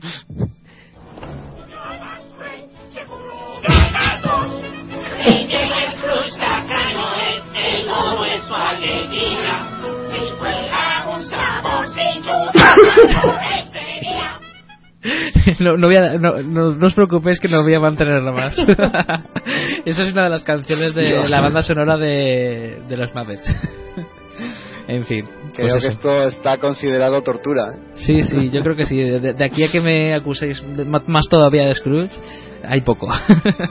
Se nos han caído unos cuantos oyentes ahora mismo. sí, ahora mismo sí. Yo, yo reconozco verla, o sea, tengo la conciencia de haber visto esta película, pero, o sea, es o sea, tengo como, debe ser una laguna que tengo de una hora y media de mi vida ya totalmente borrada, porque es que no me acuerdo de nada, o sea, yo efectivamente sí es verdad que me acuerdo de Michael Caine, quizá a lo mejor el Timmy este era Elmo, ¿no? Puede ser, o el empleado.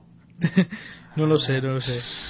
No sé si te acuerdas. No que- me acuerdo, el, eh, el empleado era la rana Gustavo. Ah, ¿ves? Ya me acuerdo, ya me acuerdo. Hay un par de cosas, hay un par de cosas interesantes. Por ejemplo, sale Gonzo, el muñequito este de la nariz, Gonzo, él hace de Charles Dickens y va narrando en todo momento la historia. Oye, eso está muy bien, ¿no? Para hacer una voz en off, pues mira, ahí pones un Bueno, ¿qué coño? Es que, claro, he dicho Elmo, pero Elmo era de Barrio Sésamo, no era de los Treñecos. ¿Ves? Bueno, pero Barrio Sésamo es lo mismo, ¿no? Más o menos. No, pero creo que De tenía por todas ahí. formas, Sea, Barrio Sésamo, acuérdate que ese pilar. No, pero bueno, de todas formas, con Barrio Sésamo yo tengo ya, que me, que la ven, la adaptación que tienen de la Cenicienta, que eso es de mear aparte también, eso de comer aparte, eso de mear y no echar gota. vamos. Pero vamos, Espera, ese ¿no? rollo, ¿eh? No, no te adelantes, déjame que diga el otro punto bueno que tiene también la película. Para mí, es la recreación de los tres espíritus, ¿sabes? Me parece que están bastante bien recreados, sobre todo todo el de la Navidad presente. Sale este muñecote grande de los Muppets, ¿eh? que, que hace muy bien de, del papel. Y luego el papel de la Navidad futura, pues eso, pues un, un ser que parece la muerte, ¿no? Está muy bien recreado. ya está, se ha acabado. Ya no hay nada más que destacar de la película. Bueno, disfrutable si está en compañía de los críos y bueno, pa- para pasar un ratito sin utilizar mucho cerebro y ya está. Muy bien. Vale, pues nada, ahí queda la, la no recomendación, no recomendación. ¿Tú lo recomendarías o no lo recomendarías? Una pregunta difícil. No, no sé qué decirte. Si le gustan mucho los teleñecos a, nuestro, a nuestros oyentes, si han pasado buenos momentos con ellos en la infancia y no han visto esta película, pues mira, pues que la vean y quizá le guste algunos detallitos, como yo he dicho. Muy ¿Quién bien. Muy bien, vale, pues entonces vamos a continuar con la siguiente adaptación. Vamos a hablar de. Estamos en el 99, eh, de, dirigida por David Hugh Jones y protagonizada por Patrick Stewart. Esta no la he visto yo, yo creo que vosotros tampoco, ¿no? ¿Os suena? No. Pues, no, ni me suena. Pues nada, ese- tiene pinta, tiene pinta de ser telefilm, ¿no? Telemovie puede ser. Sí, creo que sí. De todas maneras, la traigo simplemente para que sepáis de su, de su existencia por si acaso alguien se aventura a verla. Nada, y luego después de un musical que hicieron en el 2005, de, la hizo Arthur Alan Seidelman, ya nos vamos directamente al 2009 a Cuento Navidad, eh, que es la, la película que hizo Robert Zemeckis a Christmas Carol, que se estrenó el 6 de noviembre del 2009. Y nada, eh, esa- esta película que hizo pues con su estilo de animación que tanto le gustó a este director, que este director que era se consagró tanto con el cine de imagen real, con películas como Forrest Gump o Lo que la verdad esconde, Náufrago, luego se tiró a la animación, ¿cómo se llama esta animación? Mira que Mar- Marta es súper fan de ella. Smart Capture puede ser. Exacto, sí, eh, sí, de captura de movimiento, sí. El caso Motion es que Capture, Motion Capture. Exacto, Motion Capture. Entonces lo que pasa es que hizo películas como El Expreso Polar, eh, Beowulf y luego hizo Cuento de Navidad, hasta que ahora ya ha vuelto a la imagen real con Flight. Entonces nada, Cuento de Navidad del 2009, una película eh, animada en- en- que contó con un reparto, un reparto que estuvo protagonizado por nada más y nada menos que Jim Carrey, que hizo, eh, si no recuerdo mal, de los tres de los tres espíritus, ¿no? Sobre todo del primero. Pero hizo de los, de los tres espíritus, tanto del pasado, del presente como del futuro. Jim Mm. Carrey. Luego Gary Oldman hizo de Bob Cratchit y de Jacob Marley. Colin Firth hizo de, el de Scrooge. Y eso. Y esos fueron los, los actores protagonistas de la película. Una película que contó con un presupuesto de nada más y nada menos que 200 millones de dólares. Porque claro, cualquier película hecha en captura de movimiento es que es carísima, porque tienen que estar haciéndola también con actores y luego animando encima. O sea, es que es muy, es muy caro. Y nada, pues esta película fue una película a mí en su momento me gustó mucho, aunque la gente le dio de palos, bueno, eh, en lo que en lo que está por nombrar, vamos. eh, esta película recibió muchísimos palos en su momento, a la gente no le gustó mucho. De hecho, bueno, ahora en cuanto se me abra el navegador, sí, tiene es un 6,8 en IMDb. Y aún así, dentro de lo que cabe, no estuvo mal. A mí, por lo menos, me gustó muchísimo. Salí del, del cine muy. Como esta película siempre me, Este argumento siempre me ha gustado mucho. La película no me desagradó para nada. No sé si qué, qué opináis vosotros. Checo, tú. Yo, pues, te puedo decir que la película en general no me ha, no me ha desagradado. Si bien es verdad que la primera parte me parece alucinante, me, me estaba encantando la película, pero a partir de que sale el espíritu de las navidades presentes, para mí pega un ligero bajón, porque empieza a tomarse unas libertades creativas, el señor Zemeckis, que es el que adapta el guion de Charles Dickens para la película, se toma unas libertades que no me termina muy bien de cuadrar con la historia. ¿no? Empieza a saber hay un vuelo estratosférico del señor Scrooge, ves cómo se reduce de tamaño y es perseguido por por un carruaje, no sé, son una serie de cosas que visualmente son impactantes porque la película realmente está muy bien hecha, pero a nivel de historia tampoco me, me, me aportaban nada.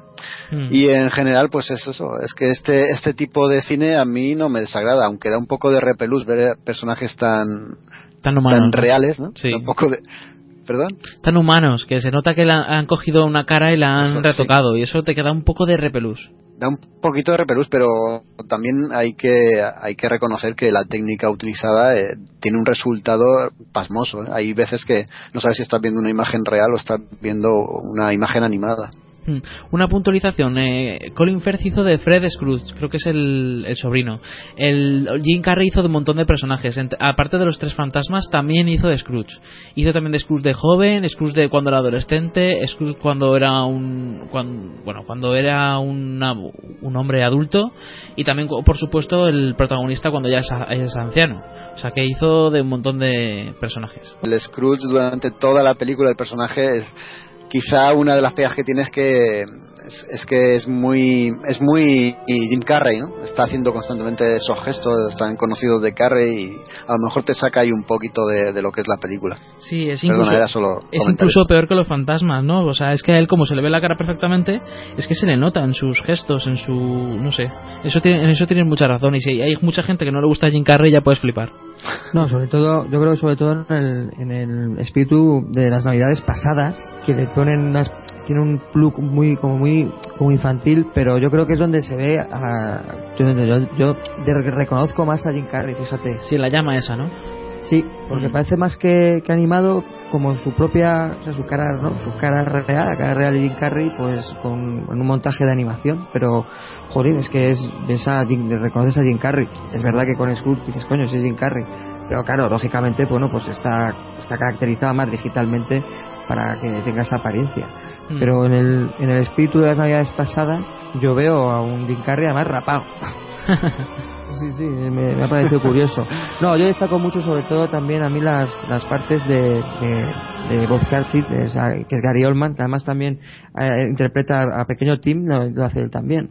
Y, o sea, yo es que veo, reconozco mucho a Jim Carrey, o sea, a Gary Oldman en, en, en- en esos gestos de, pues, entre apesadumbrado, pero pero medio pero contento con que, con que bueno pues en estas en esas fest- en esa festividad que a él tanto le gusta pero yo creo que el dolor que, que siente por, por su hijo, yo creo que eso está mostrado de una manera brillante.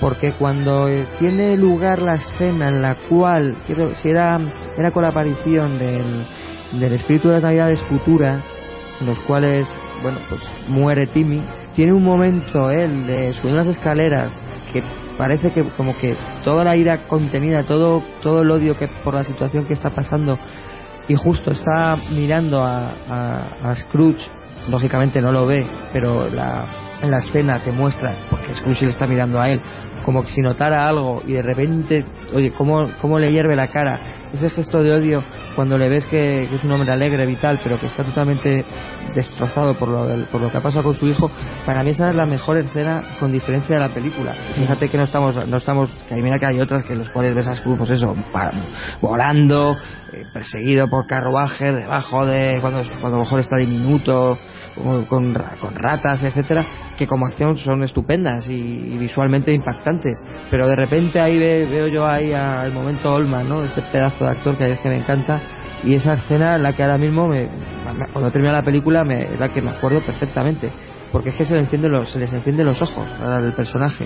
Y, es que transmite el dolor por lo de Timmy de una manera impresionante. Que yo eso no lo he encontrado en, en otras escenas tipo Polar Express o, o esta que hizo del armario de Marte, ahora no me acuerdo cómo se llamaba, pero pero joder, desde el punto de vista dentro de la animación, actor barra animación, yo creo que eso está, yo creo que eso es, ma- es- vamos, es, un, es, a- es acojonante. A mí me, me ha transmitido lo que que, o sea, lo que el personaje sufre y verlo del- verlo en, anima- en- en lo que es animación, pues eso yo lo he visto muchas veces, ¿eh? Sí, sí, porque es que transmite el dolor de una manera, un actor real. Totalmente de acuerdo, tío. Totalmente Sí, de que- acuerdo, macho. Es que se le, es que se le pone naranja en la cara. Y es como Sí, decir, me cago en, me cago en todo, pero luego el tío venga, sube para arriba.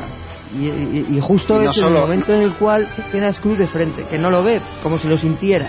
Como que odia su vida a la situación, que él intenta hacer las cosas bien desde el principio, pero, pero, que- pero que cae, porque lógicamente la pérdida de Timmy, pues ya le, como ya digamos, ha sido ya el, el- el toque final ya para él. Sí, esa, perdón, esa fotografía de- del- de- del gesto, ¿no? De la cara, Mm. eh, cuando se cruza también con la de Scrooge. Es que también Scrooge está mirándole de frente y sintiendo quizá la, la- la culpa, ¿no? La culpa final de- de- del maltrato que él le ha tenido a ese padre de familia. Ahí hay un poco mezcla de todo y en ambos gestos creo yo que ahí hay una genialidad en, en la película, ¿no? en, en esa imagen tan, tan perfecta. Quizá a veces superando a la imagen real. Es cierto, estoy totalmente de acuerdo contigo.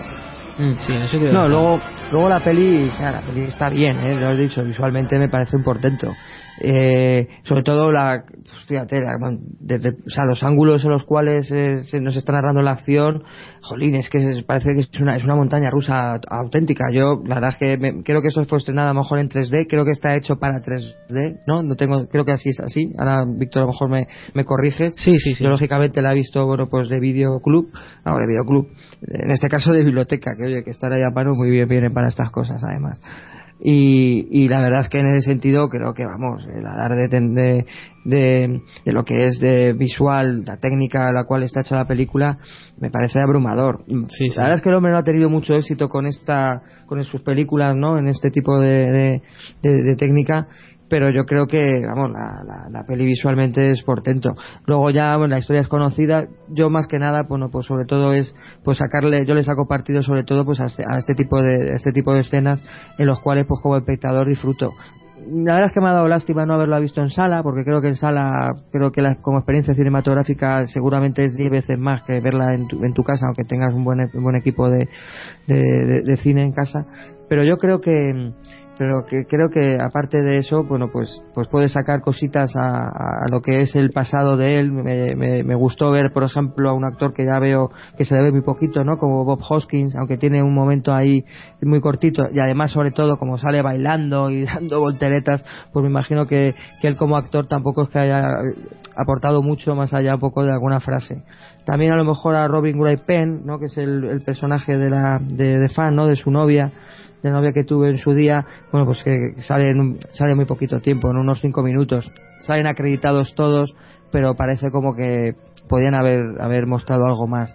¿Qué ocurre? También entiendo que, que la peli pues se debe, el presupuesto tan elevado que ha mencionado, que ha mencionado Víctor, pues impide que a lo mejor hagas una peli con más metraje en el cual puedas a lo mejor presentar a los, a los personajes secundarios al margen de, del propio, del propio Cratchit o el propio Fred, que son quizá los que más apariciones tengan dentro que tampoco es tampoco es que tenga mucho muchos momentos pero entiendo que también lógicamente estamos hablando de una peli con un presupuesto eh, muy muy alto con, con unos avances técnicos tan tan innovadores que hacerla más larga se dispararía no el tema económico. Entonces ahí quizá he hecho, he hecho eso de menos pero también lo entiendo. Y como al fin y al cabo la historia gira en torno a Scrooge y luego también como Carrie es lógicamente con todos los personajes que interprete eso está omnipresente pues es una peli para, para pues para él desde luego Muy bien, vale, pues nada, aquí acabamos con las películas.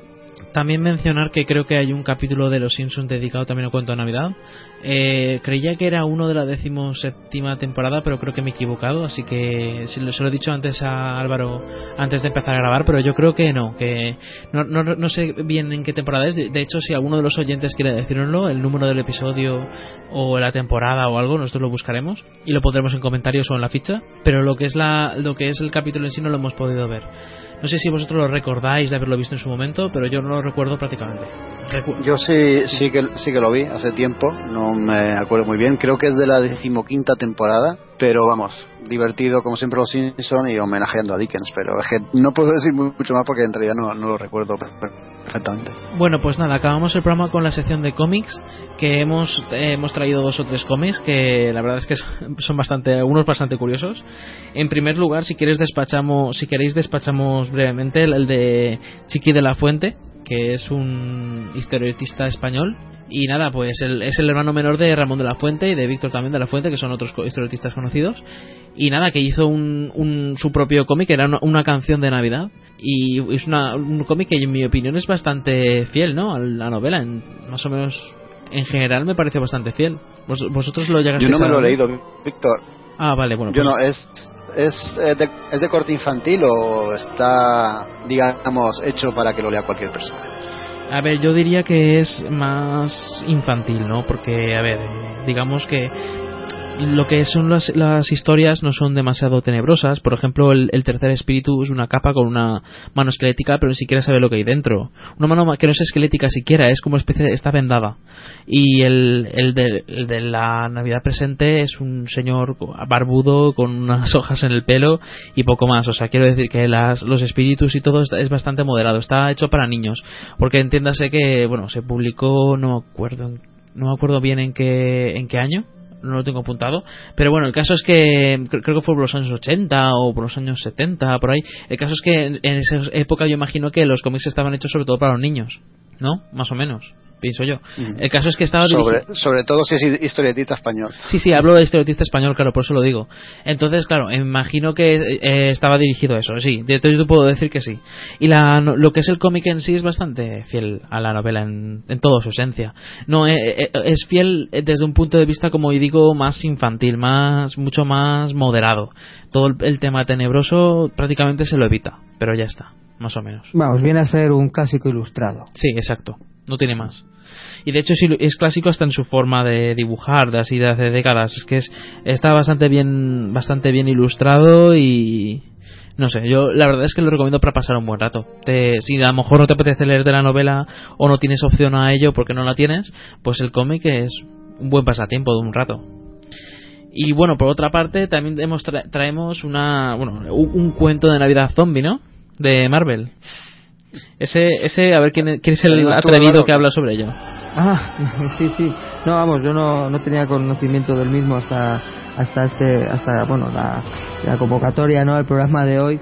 Es verdad que luego he visto que lo publicó Panini y ya me vino un poco a la cabeza que estaba dentro del catálogo pero vamos si no es por el programa desde luego no creo que hubiera leído la, esta, esta obra no este cuento de Navidad zombie ni yo. como ha sido como ha sido eh, traducido a, a la edición española entonces, el, vamos, los, los autores eh, que, que vienen acreditados, lógicamente el propio, el propio Dickens, pero directamente, bueno, pues ya son varios, son un par de, dibujantes, David Valdeón y Jeremy Tris, en, en, lo que es la, lo que es la adaptación de, de, la obra que lo único que tiene, eh, como que se diferencia de la, de la obra clásica, que es muy respetuosa con todo ello, es el tema de que, bueno, pues lo que es, eh, de una manera, una metáfora de lo que es la pobreza, ¿no? Y la miseria, bueno, pues es como una especie de epidemia zombie que, Bastante cogida con los pelos, ¿eh? a, personas que tienen esta, esta condición y que lógicamente, bueno, pues si no es por el, señor Scrooge es la única eh, oportunidad que tiene la humanidad, o sea, la humanidad de salvarse de esta oleada zombie que, que está invadiendo Londres, ¿no?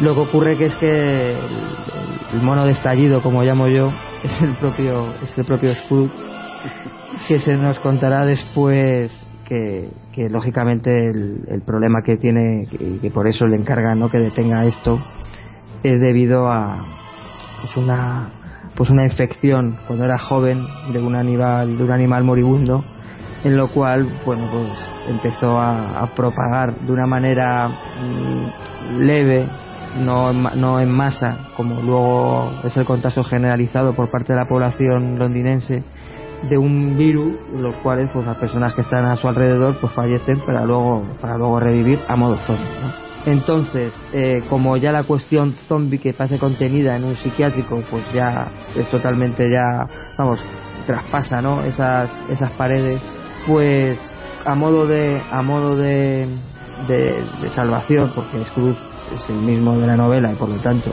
eh, no va a cambiar. El tema de las apariciones de los fantasmas van encaminados a que él cambie, pero sobre todo para sofocar esta, esta epidemia. Hmm. Y esa es un poco la premisa de, la obra. Es decir, todo lo de, las, todo lo de los eh, espíritus de las pasadas navidades, de las presentes y las futuras, van siempre encaminados para averiguar él la verdad sobre lo que pasó, para luego tomar conciencia de que es el único que tiene que, es el único que puede cambiar la situación y que es, si cambia eh, la, la, creencia que tiene de cómo funciona la sociedad y lógicamente pues a los demás y ser más generoso y mejor persona, como la única posibilidad de, para que haya una cura ¿no? para, para esta sociedad. Está todo y pues están todos los mismos personajes de la, de la obra literaria, como puede ser el sobrino, como puede ser su empleado, como puede ser el, bueno, pues esta, estas, estas personas que, que al principio también de la obra pues le pedía que tuviera caridad para los, para los enfermos. Creo que tiene una adaptación muy buena con la cuestión de los, de los espíritus, de los, del fantasma, por ejemplo, el de las navidades presentes, con lo que, con lo que manifestabais al principio, ¿no? Con, con lo de ignorancia y ansia. Pero claro, dentro del punto, dentro de una, con un aspecto terrorífico, porque si es verdad que también el, aquí el espíritu muere para dar paso al futuro, claro, como estamos hablando de un cómic con tintes terroríficos porque son zombies, pues aquí no directamente muere y ya pasa el fantasma eh, de la Navidad futura, sino que es que este, esta ansia o miseria o, in- o- y, la, y su hermano ignorancia es que le devoran, ¿no? Le devoran vivo. Sí, sí. Entonces, joder, tienes ese punto gore que, pues que toda cómic de, terror, pues, pues, pues lógica, es, es, conocido, ¿no? Pero más allá de eso, con lo que hemos, sobre todo con lo que estabais hablando de la obra literaria, pues la verdad es que está bien adaptado, salvo que ahora me corrijáis sobre todo a lo mejor algún detalle, pero a modo general yo creo que sí está, está muy bien conseguido. Y, y bueno, pues, pues otro, otro, otro punto más es sacar petróleo a esto que está de moda los últimos años con la cuestión zombie, que creo que también pues un poco a- a- en línea, ¿no? O, o paralela a esta serie de novelas que hay clásicas con la cuestión zombie, ¿no? Como, como están Orgullo y Prejuicio zombie, creo que te- por ahí también hay un Quijote Z, ¿no? O La salida de Tormes Z, cosas así. Sí, sí, es que hay, Pues hay muchas tenemos la adaptaciones. versión, la versión de cuento de Navidad Z Hmm. pero al mar, ya salvando las distancias con las otras obras que he que tampoco las conozco, no sé si luego serán muy fieles o pasarán. Aquí lo del tema de que sea la pobreza, o sea, que el tema zombie tenga que ver con el tema pobreza y que tú que eres un multimillonario avaricioso que no quieres saber nada de nosotros, seas nuestro salvador, creo que por lo menos eso a mí me ha llamado la atención y creo que del- dentro de que las exigencias editoriales habrán impuesto a los autores que esto tienes que meter en esta historia zombie, pues yo creo que ahí está, está bien conseguido. Esta, este paralelismo de lo que es eh, la cuestión eh, zombie como epidemia, que sean los pobres y los desgraciados los que tienen esta, que padecen este, este problema, pues yo creo que está, está muy, vamos, está logrado y, no, y es un cómic entretenido. La verdad es que yo leyéndolo, pues me he entretenido, que al fin y al cabo, pues es lo que, lo que, lo que quieres. Que sea un cómic que pase a la posteridad, pues desde luego que no, pero tampoco se trata de eso, oye. Sí, sí. A mí es un cómic que me parece que a mí no me gustó mucho. O sea, me parece que está bien eh, hecho, está bien adaptado, pero luego resulta que, que te mete zombies por todas partes y además cogidos muy con pinzas.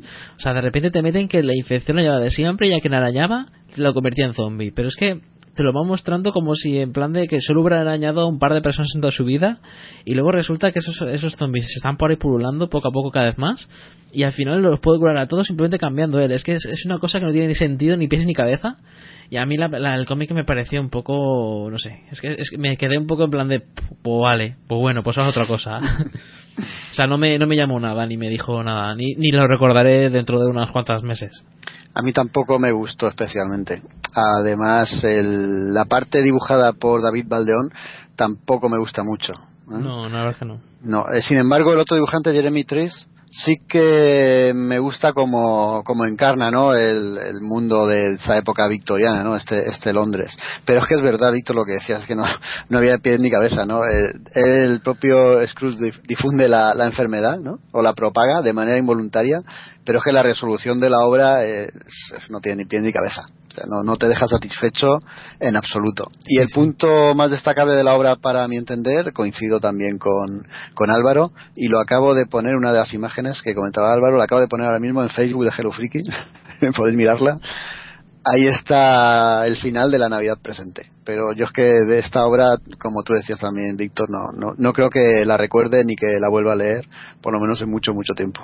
Sí, es que es que a, mí tampoco me apetece, es que tampoco te da buena sensación y te da deja un buen buen gusto, o sea, un buen sabor, nada, nada. No sé, a mí Yo, yo entretenido sí la he visto, ¿eh? como, he- como he apuntado. Sí. Y creo que, y creo que a lo mejor decís que, que lo de la resolución, desde luego que eso lo tienes que atajar de alguna forma. Entonces, que ella, oye, pues que ya me doy cuenta de lo que ha pasado, que ya voy a ser mejor persona. Pues todos curados, pues hombre, pues oye, no, no, no deja de ser también un poco como la resolución a la propia obra, decir, ahora ya soy mejor persona y viva la Navidad y viva todos. Bueno, pero por lo menos no tienes ese punto exagerado que podías haber aquí metido de repente con una resolución de, ¿qué coño? Vamos a matarlos a todos. Eso tampoco, ¿no? Que quizá a lo mejor es lo que yo me iba a encontrar aquí, la típica gamberrada zombie con una... Bueno, pues nada, eh, después de este cómic, entonces, eh, creo que Jaco ibas a traer otro o me equivoco. Sí, brevemente, aunque fuera, porque yo creo que vale la pena, aunque sea destacarlo, ¿no? o por lo menos mencionarlo. Y es una curiosa versión del clásico de Dickens, donde nos meten aquí a- de protagonista al hombre murciélago, a Batman.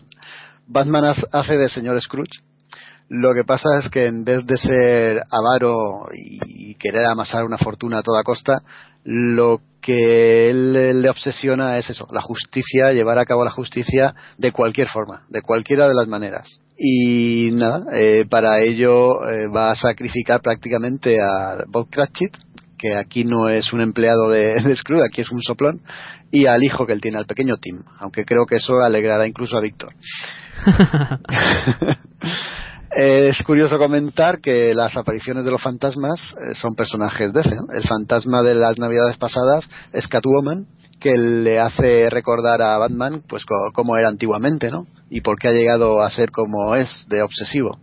El fantasma de las navidades presentes es Superman, que aparece y le muestra a Batman cómo vive el, el señor Cratchit y su hijo y lo que puede pasar si él sigue adelante con utilizar al señor Cratchit como cebo para conseguir lo que quiere.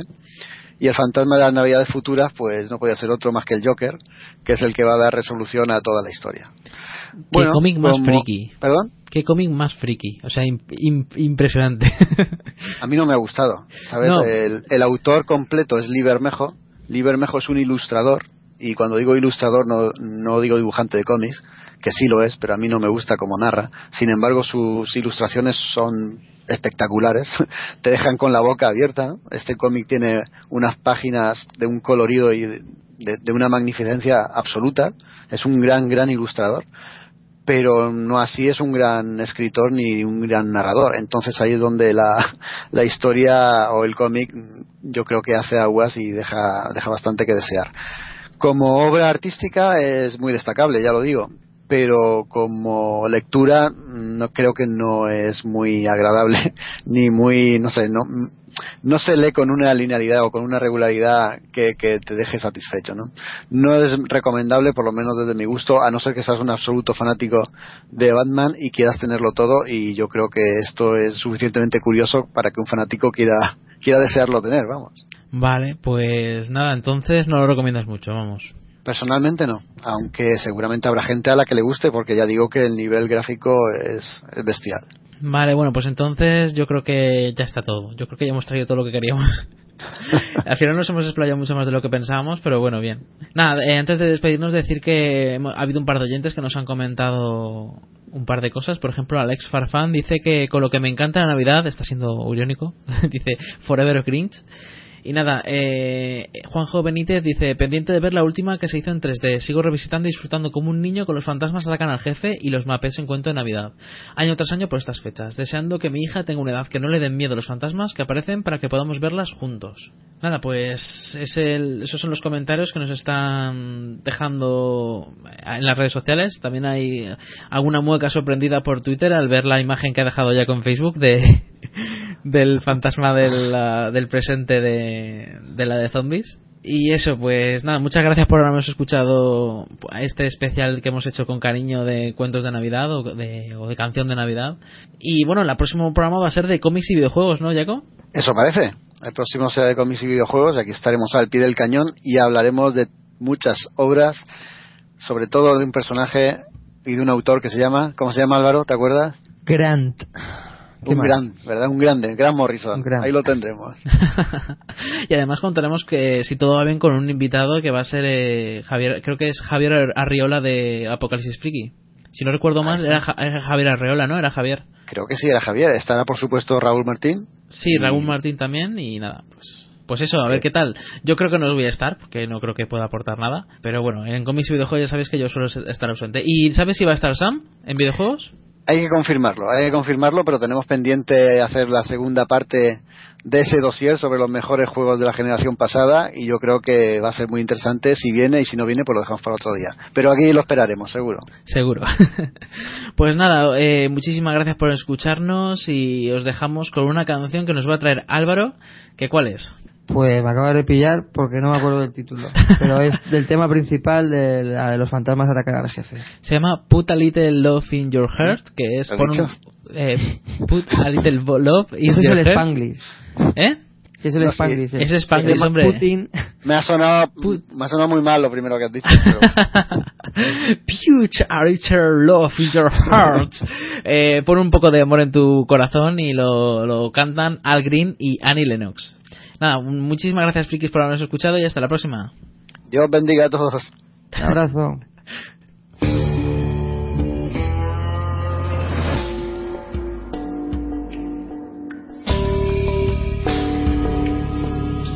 Recuerda, puedes encontrarnos en www.hellofreaky.com.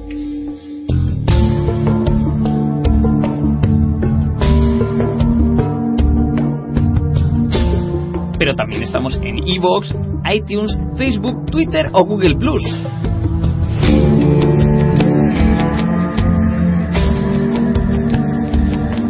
Esperamos tus me gusta y comentarios. ¡Anímate!